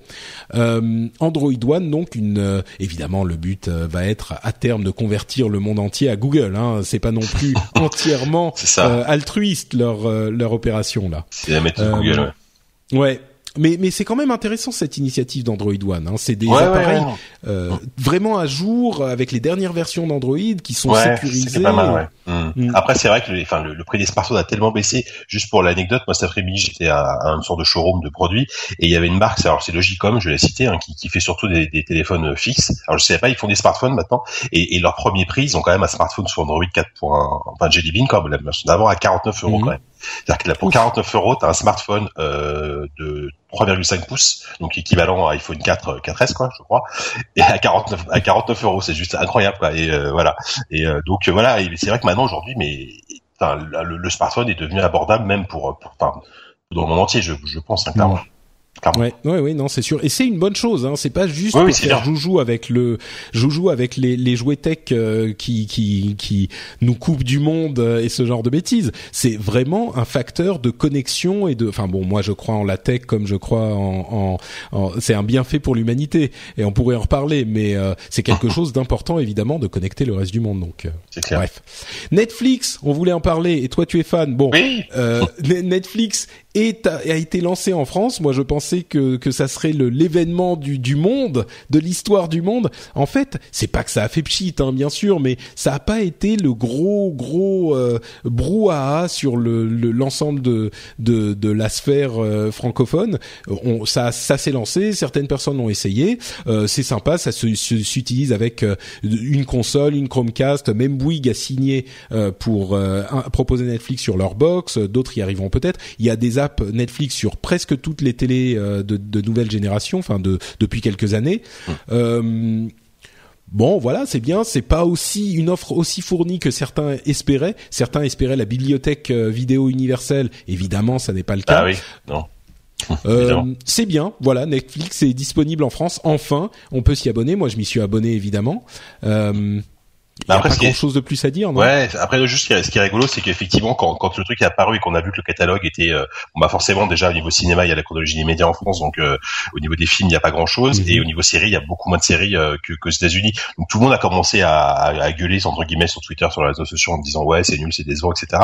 Et là, ça fait une semaine, il y a plein de gens autour de moi qui, qui finalement euh, ont testé en fait vraiment et qui, mhm. disent bon bah en fait c'est quand même vachement bien parce que au-delà du, du catalogue qui est honnêtement qui est quand même déjà bien fourni, enfin il y a quand même il y a quand même des bonnes séries euh, il est pas ridicule. Hein. Il y a, il y a pas, le truc, c'est qu'il n'y a pas toutes les séries, mais il y a quand même des trucs. Non, il n'y a pas tout, mais il y a beaucoup de choses et surtout ça marche. Mais c'est incroyablement efficace. C'est-à-dire que le, le, streaming marche euh, du, feu de dieu. La, la, qualité de la vidéo, elle est parfaite. Euh, tu, tu, tu Il y a juste une petite panne euh, dimanche, je crois, pendant une heure. Alors apparemment, mais moi, moi, bizarrement, je m'en suis servi ce soir-là et j'ai pas eu de soucis. Alors ah je sais pas si c'était au niveau national.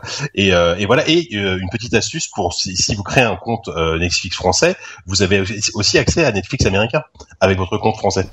Donc il suffit d'installer une petite extension euh, Chrome euh, que vous que, que, vous trouverez sur Google que, sur, Google facilement ah pour avoir accès à Netflix américain avec votre compte français.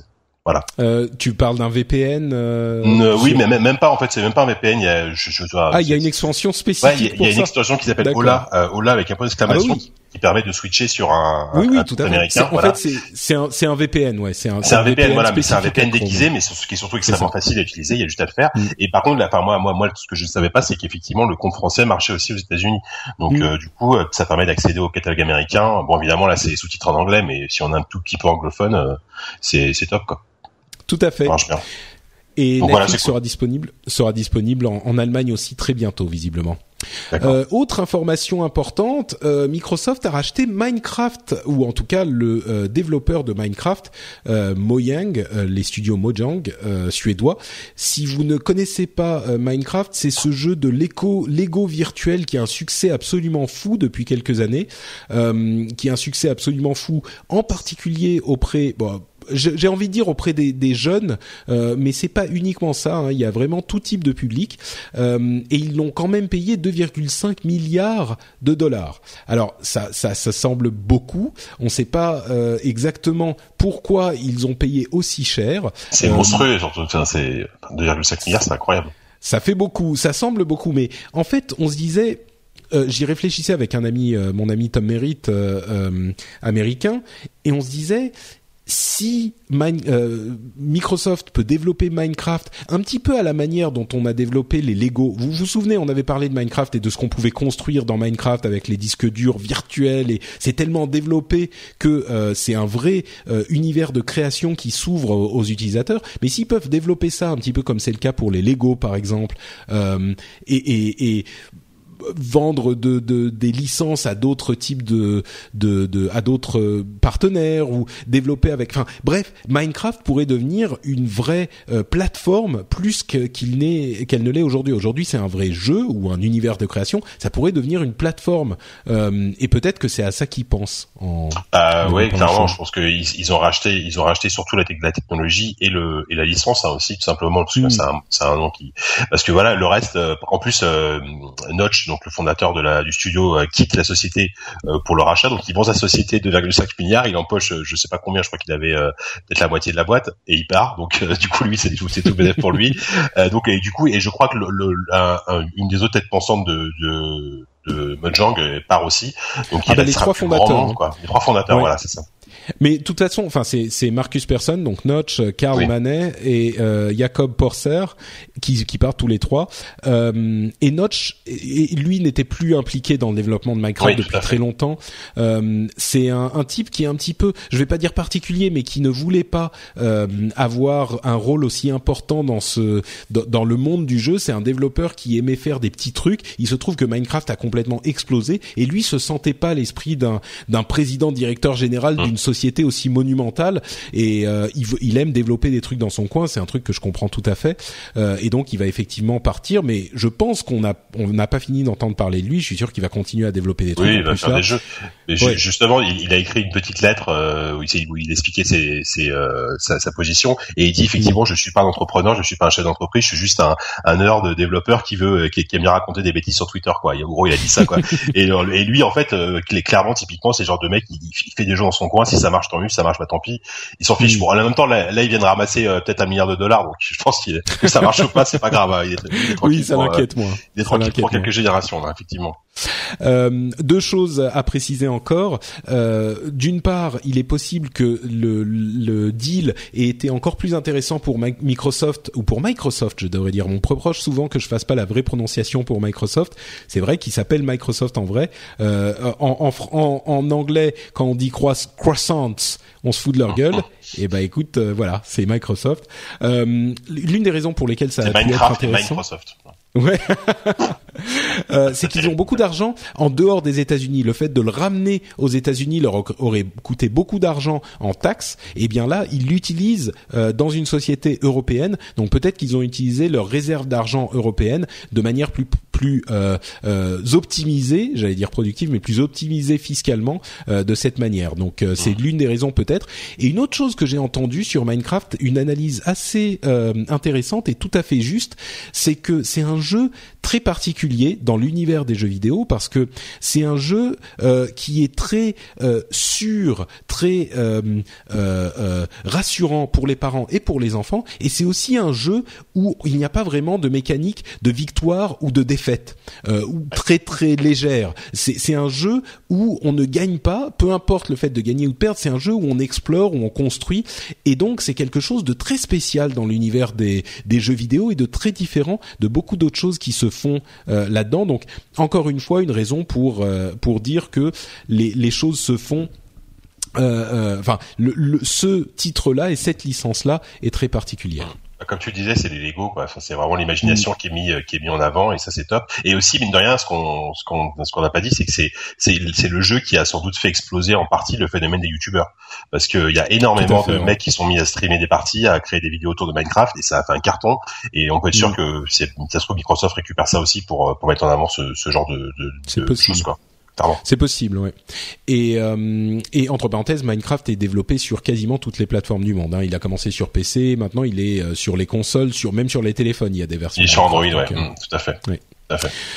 Euh, Microsoft, toujours eux, ont annoncé un événement pour le 30 septembre pour dévoiler Windows 9, dont on a déjà euh, entendu un petit peu euh, parler. Ils vont aussi euh, dévoiler à un moment, peut-être pas au même événement, mais Windows, Office 2015, qui serait une version boîte entre guillemets d'Office. Donc, ils ne, ils ne privilégiaient pas uniquement pardon, uniquement Office 365 qui est leur service euh, d'abonnement au service Office. Euh, il y aurait une nouvelle version d'Office euh, qu'on peut acheter à l'unité.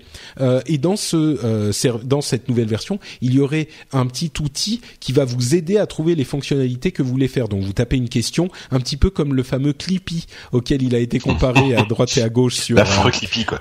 l'affreux Clippy qui était disponible sur Office avant Office 2007, je crois. C'est ce que disait l'article de la. Euh, ouais, je crois c'est vieux Clippy.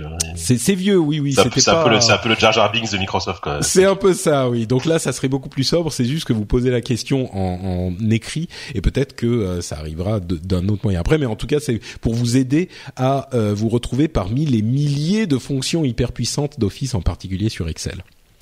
Euh, Nokia euh, est en train de, euh, pardon, euh, Microsoft est en train de remplacer, de faire la transition des marques Nokia et Windows Phone, euh, c'est-à-dire que euh, il n'y aura plus de téléphones Nokia, mais plutôt des téléphones Microsoft, et il n'y aura plus de téléphones Windows Phone, mais des téléphones Windows. Euh, donc l'ami avec lequel je faisais l'émission en anglais, le Daily Tech News Show, quand on a parlé de cette news, a dit il n'y aura plus de Windows Phone Phone pour téléphone Windows Phone, mais juste des Windows Phone, donc des téléphones Windows. C'est ça, c'est un peu bizarre. Enfin, moi, c'est ce que j'écris dans mes news depuis euh, depuis deux ans. Je marque Windows Phone, je, pas, je marque pas Windows Phone Phone, quoi. C'est totalement ridicule. Mais ça, ça, ça, ça, va complètement dans, dans, la, dans la nouvelle politique de Microsoft avec Nadella euh, à sa tête, qui veut un seul Microsoft. Ça fait longtemps qu'il en parle et, et, on voit bien qu'il commence à le faire. Euh, voilà, il y aura Windows, et il y aura Windows pour mobile, il y aura Windows pour smartphone, il y aura Windows pour pour PC, voilà. Quoi. Et en plus, euh, évidemment, le, nom Nokia euh, était disponible euh, pour utiliser par Microsoft pendant deux ans, je crois. Donc, il commence à faire la transition, ce qui est normal. Bon, allez, on va finir avec deux petits, enfin une dernière petite information un petit peu comique. J'ai déjà parlé de l'administrateur général des données, qui est le fameux CTO, Chief Data Officer, qui sera nommé bientôt en France. On, on, aura plus d'informations là-dessus. Euh, dans pas trop longtemps, j'imagine. Mais euh, je voulais vous euh, régaler de des nouvelles trouvailles de notre fameuse Académie française qui nous a trouvé des nouveaux termes, des nouveaux termes francisés. alors pour les les les plus adeptes de la technologie de de la de l'IT d'entre vous, vous serez intéressés de savoir que on ne peut plus dire back office ou front office, il faut dire arrière guichet ou guichet. Merde. Framework devient environnement ou atelier de développement, pourquoi pas? Ça encore, pourquoi pas, ouais. Ça va. Coverflow devient carrousel. Euh, ouais, ok, pourquoi pas aussi, ouais. Bon, c'est cohérent. Ouais, e-conference devient web, web conférence ou cyberconférence, ok, ça ça tient encore. Euh, e-ink devient logiquement encre, entre, euh, encre électronique, euh, donc c'est c'est l'informaticien qui dit ça. de toute façon, toutes mes notes viennent soit de pcworld.fr, euh, soit de l'informaticien, donc voilà euh, pour le français. microblog ou microblogging deviennent microblog et microblogage, blog avec GUE. thumbnail devient imagette Oh, c'est mignon, ça, Imagette. C'est mignon, c'est mignon. euh, voilà, bon, il y en a quelques autres, euh, quelques autres que je citerai. Je crois que le, arrière guichet est quand même euh, magnifique, quoi. Le, oui, c'est pas, mal, euh, oui, arrière guichet. Euh, et entre, entre parenthèses, le big data, euh, c'était, je savais pas, mais ils avaient déjà donné un nouveau terme pour le big data, c'est les mégadonnées. Ah oui. Je sais pas si c'est la mégadonnée ou les mégadonnées, c'est plutôt les mégadonnées. C'est vrai que la grosse donnée, ça fait, c'est moins, c'est moins joli, ça sonne moins bien, quoi. c'est pas faux, c'est pas faux. Bon, donc euh, tu vas gérer tes méga données dans les dans ton arrière guichet, toi. T'es parti. ça, ça, ça dérape là, ça dérape. Bon, avant de euh, conclure l'émission, je vais lire quelques commentaires, deux commentaires de l'épisode précédent. Vous nous disiez euh, à propos de l'héritage des notes euh, numériques et des notes physiques des médecins, on en parlait euh, à l'épisode précédent, il nous dit effectivement seul un médecin peut accéder à la correspondance professionnelle d'un médecin et en plus les héritiers doivent conserver les archives de consultation pendant 10 ou 20 ans. Donc on voit bien qu'effectivement la question qu'on évoquait de savoir si les notes qui sont enfin les, les données qui appartiennent à un médecin par exemple et au moment de sa mort, la transition ou la récupération des données par les héritiers risque d'être un petit peu plus compliqué que ce qu'on ce qu'on pensait. et Flavien Henrion disait aussi un petit mot sur le Patreon. il disait moi ce qui me frappe avec le Patreon c'est surtout le peu de patrons justement, c'est-à-dire que 509 personnes à l'époque, ça permet de faire quelqu'un, de permettre à quelqu'un de vivre d'une activité créative sur le long terme. Euh, je sais que 509, tu n'y croyais pas il y a quelque temps, mais moi je le vois dans l'autre sens. 509, je trouve ça euh, peu et ça fait du bien de savoir qu'avec Internet et le crowdfunding, on pourrait peut-être bientôt avoir un tas de contenus de qualité et qui plus est sans qu'il soit standardisé pour X millions de personnes. En tout cas, on peut rêver. Finalement, No Watch était peut-être euh, justement un peu trop en avance sur son temps. Merci à toi, Flavien. Sur la question de No Watch, j'en parle justement dans le fameux dans le fameux euh, question-réponse que j'ai fait et qui sera disponible dans les notes de l'émission en vidéo. Euh, sur la question des 509 euh, ou du nombre de personnes qui participent au Patreon, c'est vrai que il y a beaucoup plus de gens que ça qui regardent et qui écoutent le, rendez-vous tech plutôt, et il y a un pourcentage, j'en parlais à différents moments, relativement limité de personnes qui participent par le Patreon. et aux États-Unis, par exemple, les pourcentages de participants sont beaucoup plus élevés. On arrive à 10, 15, 20% même pour certaines émissions. Donc c'est vrai qu'il y a encore de la marge et surtout, euh, tu n'as pas tort. Il y a, se pose souvent la question de savoir est-ce que beaucoup de personnes pourraient vivre euh, de ce type de modèle? Et beaucoup se disent euh, j'en parlais aussi dans le question-réponse beaucoup se disent ah mais voilà Patrick peut-être que tu es le seul qui pourrait y arriver parce que tu as telle et telle euh, histoire telle et telle relation et tel et tel volume dans le monde des podcasts. Et moi ce que je dis souvent maintenant en y, en ayant réfléchi c'est je suis pas d'accord. Si on réussit à construire sa communauté si on réussit à donner envie aux gens qui vous écoutent et qui vous soutiennent, bah, de vous soutenir en sortant le portefeuille. Euh, il n'y a pas de raison que d'autres personnes n'y arrivent pas. Et surtout, il y a énormément de gens en France qui pourraient potentiellement être prêts euh, euh, à être convaincus par ce type de démarche. je prenais l'exemple des kiosques avec les dizaines, les centaines de magazines papier qui ont vécu pendant des décennies en, en, France parce que les gens payaient pour. Alors évidemment, tous ceux qui payaient pour avoir le contenu parce qu'ils ne pouvaient pas l'avoir autrement ne seront pas forcément prêts à payer pour avoir un contenu, pour soutenir un contenu, un contenu qu'ils peuvent avoir gratuitement. Évidemment, ça va pas être le cas de tout le monde, mais par contre, il y a quand même des millions et des millions de personnes qui sont potentiellement, euh, euh qui, pour lesquelles il est potentiellement possible de se dire, eh ben ces gens-là euh, pourraient euh, être avoir envie de soutenir ces, ces contenus qu'ils apprécient. Donc effectivement, 500, 800, 1000, même 2000 personnes s'ils participent au rendez-vous tech, euh, ça veut pas dire qu'il n'y aurait pas de la place pour d'autres personnes, pour euh, d'autres euh, soutiens à d'autres émissions ou à d'autres types d'initiatives de ce type-là qui fonctionneraient avec du crowdfunding. Donc moi, c'est un modèle évidemment auquel je crois. Je pense pas qu'il soit adapté dans tous les cas et pour tous les types de projets, mais par contre, se dire que il y a seulement le, le, le, le, Patrick du rendez-vous tech qui pourra réussir un truc comme ça, évidemment, c'est me donner bien trop d'importance. Euh, il suffit euh, de, de, réussir à convaincre les gens. Alors, enfin, il suffit. Évidemment, c'est pas facile, mais c'est possible. Et je pense qu'il y a suffisamment de millions de personnes en France pour qu'on ait, même si un, un, un, faible pourcentage de ces gens-là euh, se laissent convaincre, pour faire vivre tout un tas de la blogosphère française, de la blogosphère ou de la podcastosphère ou de la créativosphère française. Parlons français. Voilà, exactement. Hein, L'académie nous, nous écoute. et et, pour qu'ils puissent vivre de ce type d'activité euh, et fournir du contenu justement euh, taillé sur mesure euh, aux gens qui les écoutent et qui veulent les soutenir. Donc voilà. Bref, merci pour ton commentaire, Flavien, c'était intéressant. Je vais conclure là-dessus.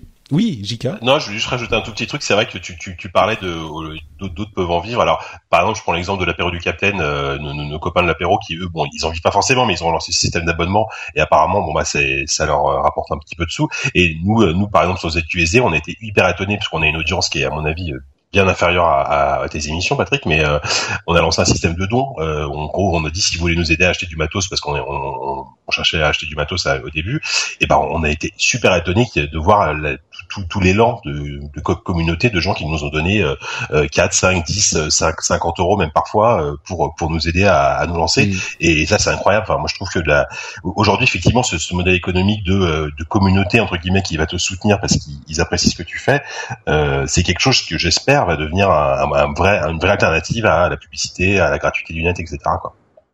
Bah oui, on est tout à fait d'accord. Il, euh, et, et, tu donnes euh, l'exemple de ZQSD. Effectivement, c'est c'est c'est un exemple de plus qui montre que euh, contrairement à ce qu'on la chose à laquelle on avait fini par se résigner en fait sur Internet, c'est de se dire les gens ne veulent pas du tout payer pour rien.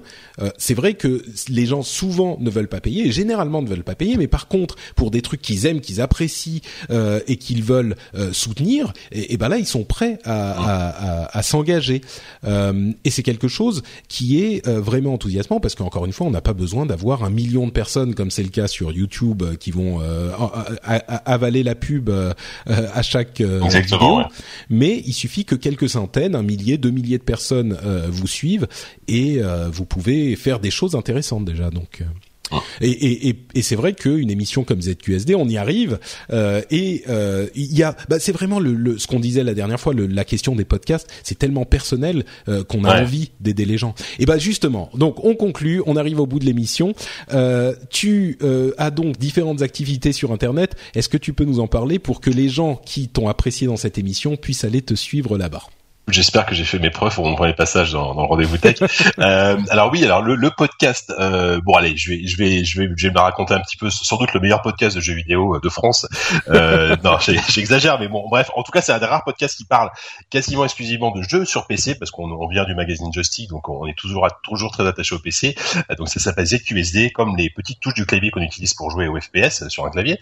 Euh, donc ça, vous allez sur ZQSD.fr, vous pouvez vous abonner sur iTunes également, sur sur il y a un flux RSS pour s'abonner via une application Android. Euh, voilà, on fait on fait un numéro par mois. On aimerait bien en faire un peu plus, mais c'est pas facile d'avoir tout le monde parce qu'on est quand même 8 à. Il faut dire qu'on est 8 autour de la table à parler, donc euh, c'est pas évident de réunir tout le monde. C'est un petit peu long généralement les émissions. Voilà. Ouais, c'est un petit peu long. Voilà, on des émissions qui dépassent souvent les deux heures et demie, voire les trois heures. C'est c'est pas facile. euh, donc euh, du coup, en plus voilà, mais mais je fais un, je fais un coucou avec tous, tous mes tous mes amis parce qu'il y, en a pas mal mine de rien qui bossent pour le magazine JV, euh, qui est un magazine de jeux vidéo qui s'est lancé il y a un an et demi maintenant et ils ont besoin de toujours ils ont ils, ont toujours besoin de soutien euh, plus que jamais. Euh, donc euh, donc voilà et donc voilà une fois par mois ZQSD.fr si vous voulez écouter de des gens raconter des bêtises autour du jeu vidéo euh, et autres d'ailleurs parce qu'il y a aussi une partie culture à la fin, enfin culture avec un petit C, hein, faut pas déconner non plus. euh, voilà et, euh, et sinon vous pouvez aussi me retrouver sur pcworld.fr donc là c'est de l'actu euh, tech plus généraliste autour du monde du PC mais pas que. Hein. on fait de la mobilité, on fait du jeu vidéo PC également, on fait on fait du on fait du de l'objet connecté, on fait plein de choses. donc voilà c'est c'est plus sérieux que cette USD mais c'est tout aussi intéressant. enfin je pense, on essaie en tout cas. Voilà, et euh, sur Twitter, c'est @jkaloret, euh, J K L A U R E T. Super, J-K-L-A-U-R-E-T. Merci beaucoup JK. Pour ma part, c'est Note Patrick sur Twitter, vous le savez. Vous pouvez aussi euh, venir répondre aux bêtises qu'on a dit dans l'émission sur le euh, blog, sur l'article de l'épisode. C'est sur frenchspin.com, comme toujours. Et si vous voulez rentrer dans la grande vague du Patreon, euh, Patreon et devenir un patriote vous aussi, vous le savez, c'est sur patreon.com slash rdvtech ou plus simplement sur lrdv.fr comme le rendez-vous.fr, lrdv.fr et ça vous y amène directement. On vous remercie tous de votre participation et de votre écoute au rendez-vous tech et on vous donne rendez-vous comme toujours dans deux semaines. Ciao à tous. Salut.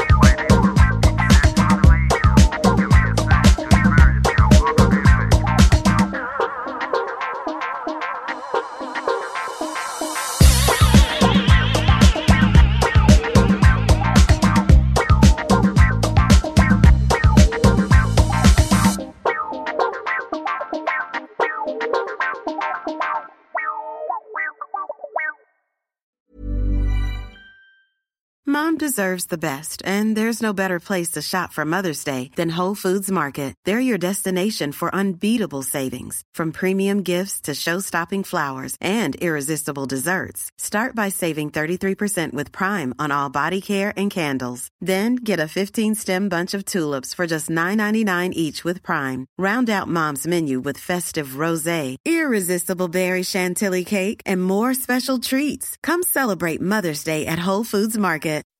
When you make decisions for your company, you look for the no brainers. If you have a lot of mailing to do, stamps.com is the ultimate no-brainer. Use the stamps.com mobile app to mail everything you need to keep your business running with up to 89% off USPS and UPS. Make the same no-brainer decision as over 1 million other businesses with stamps.com. Use code program for a special offer. That's stamps.com, code program.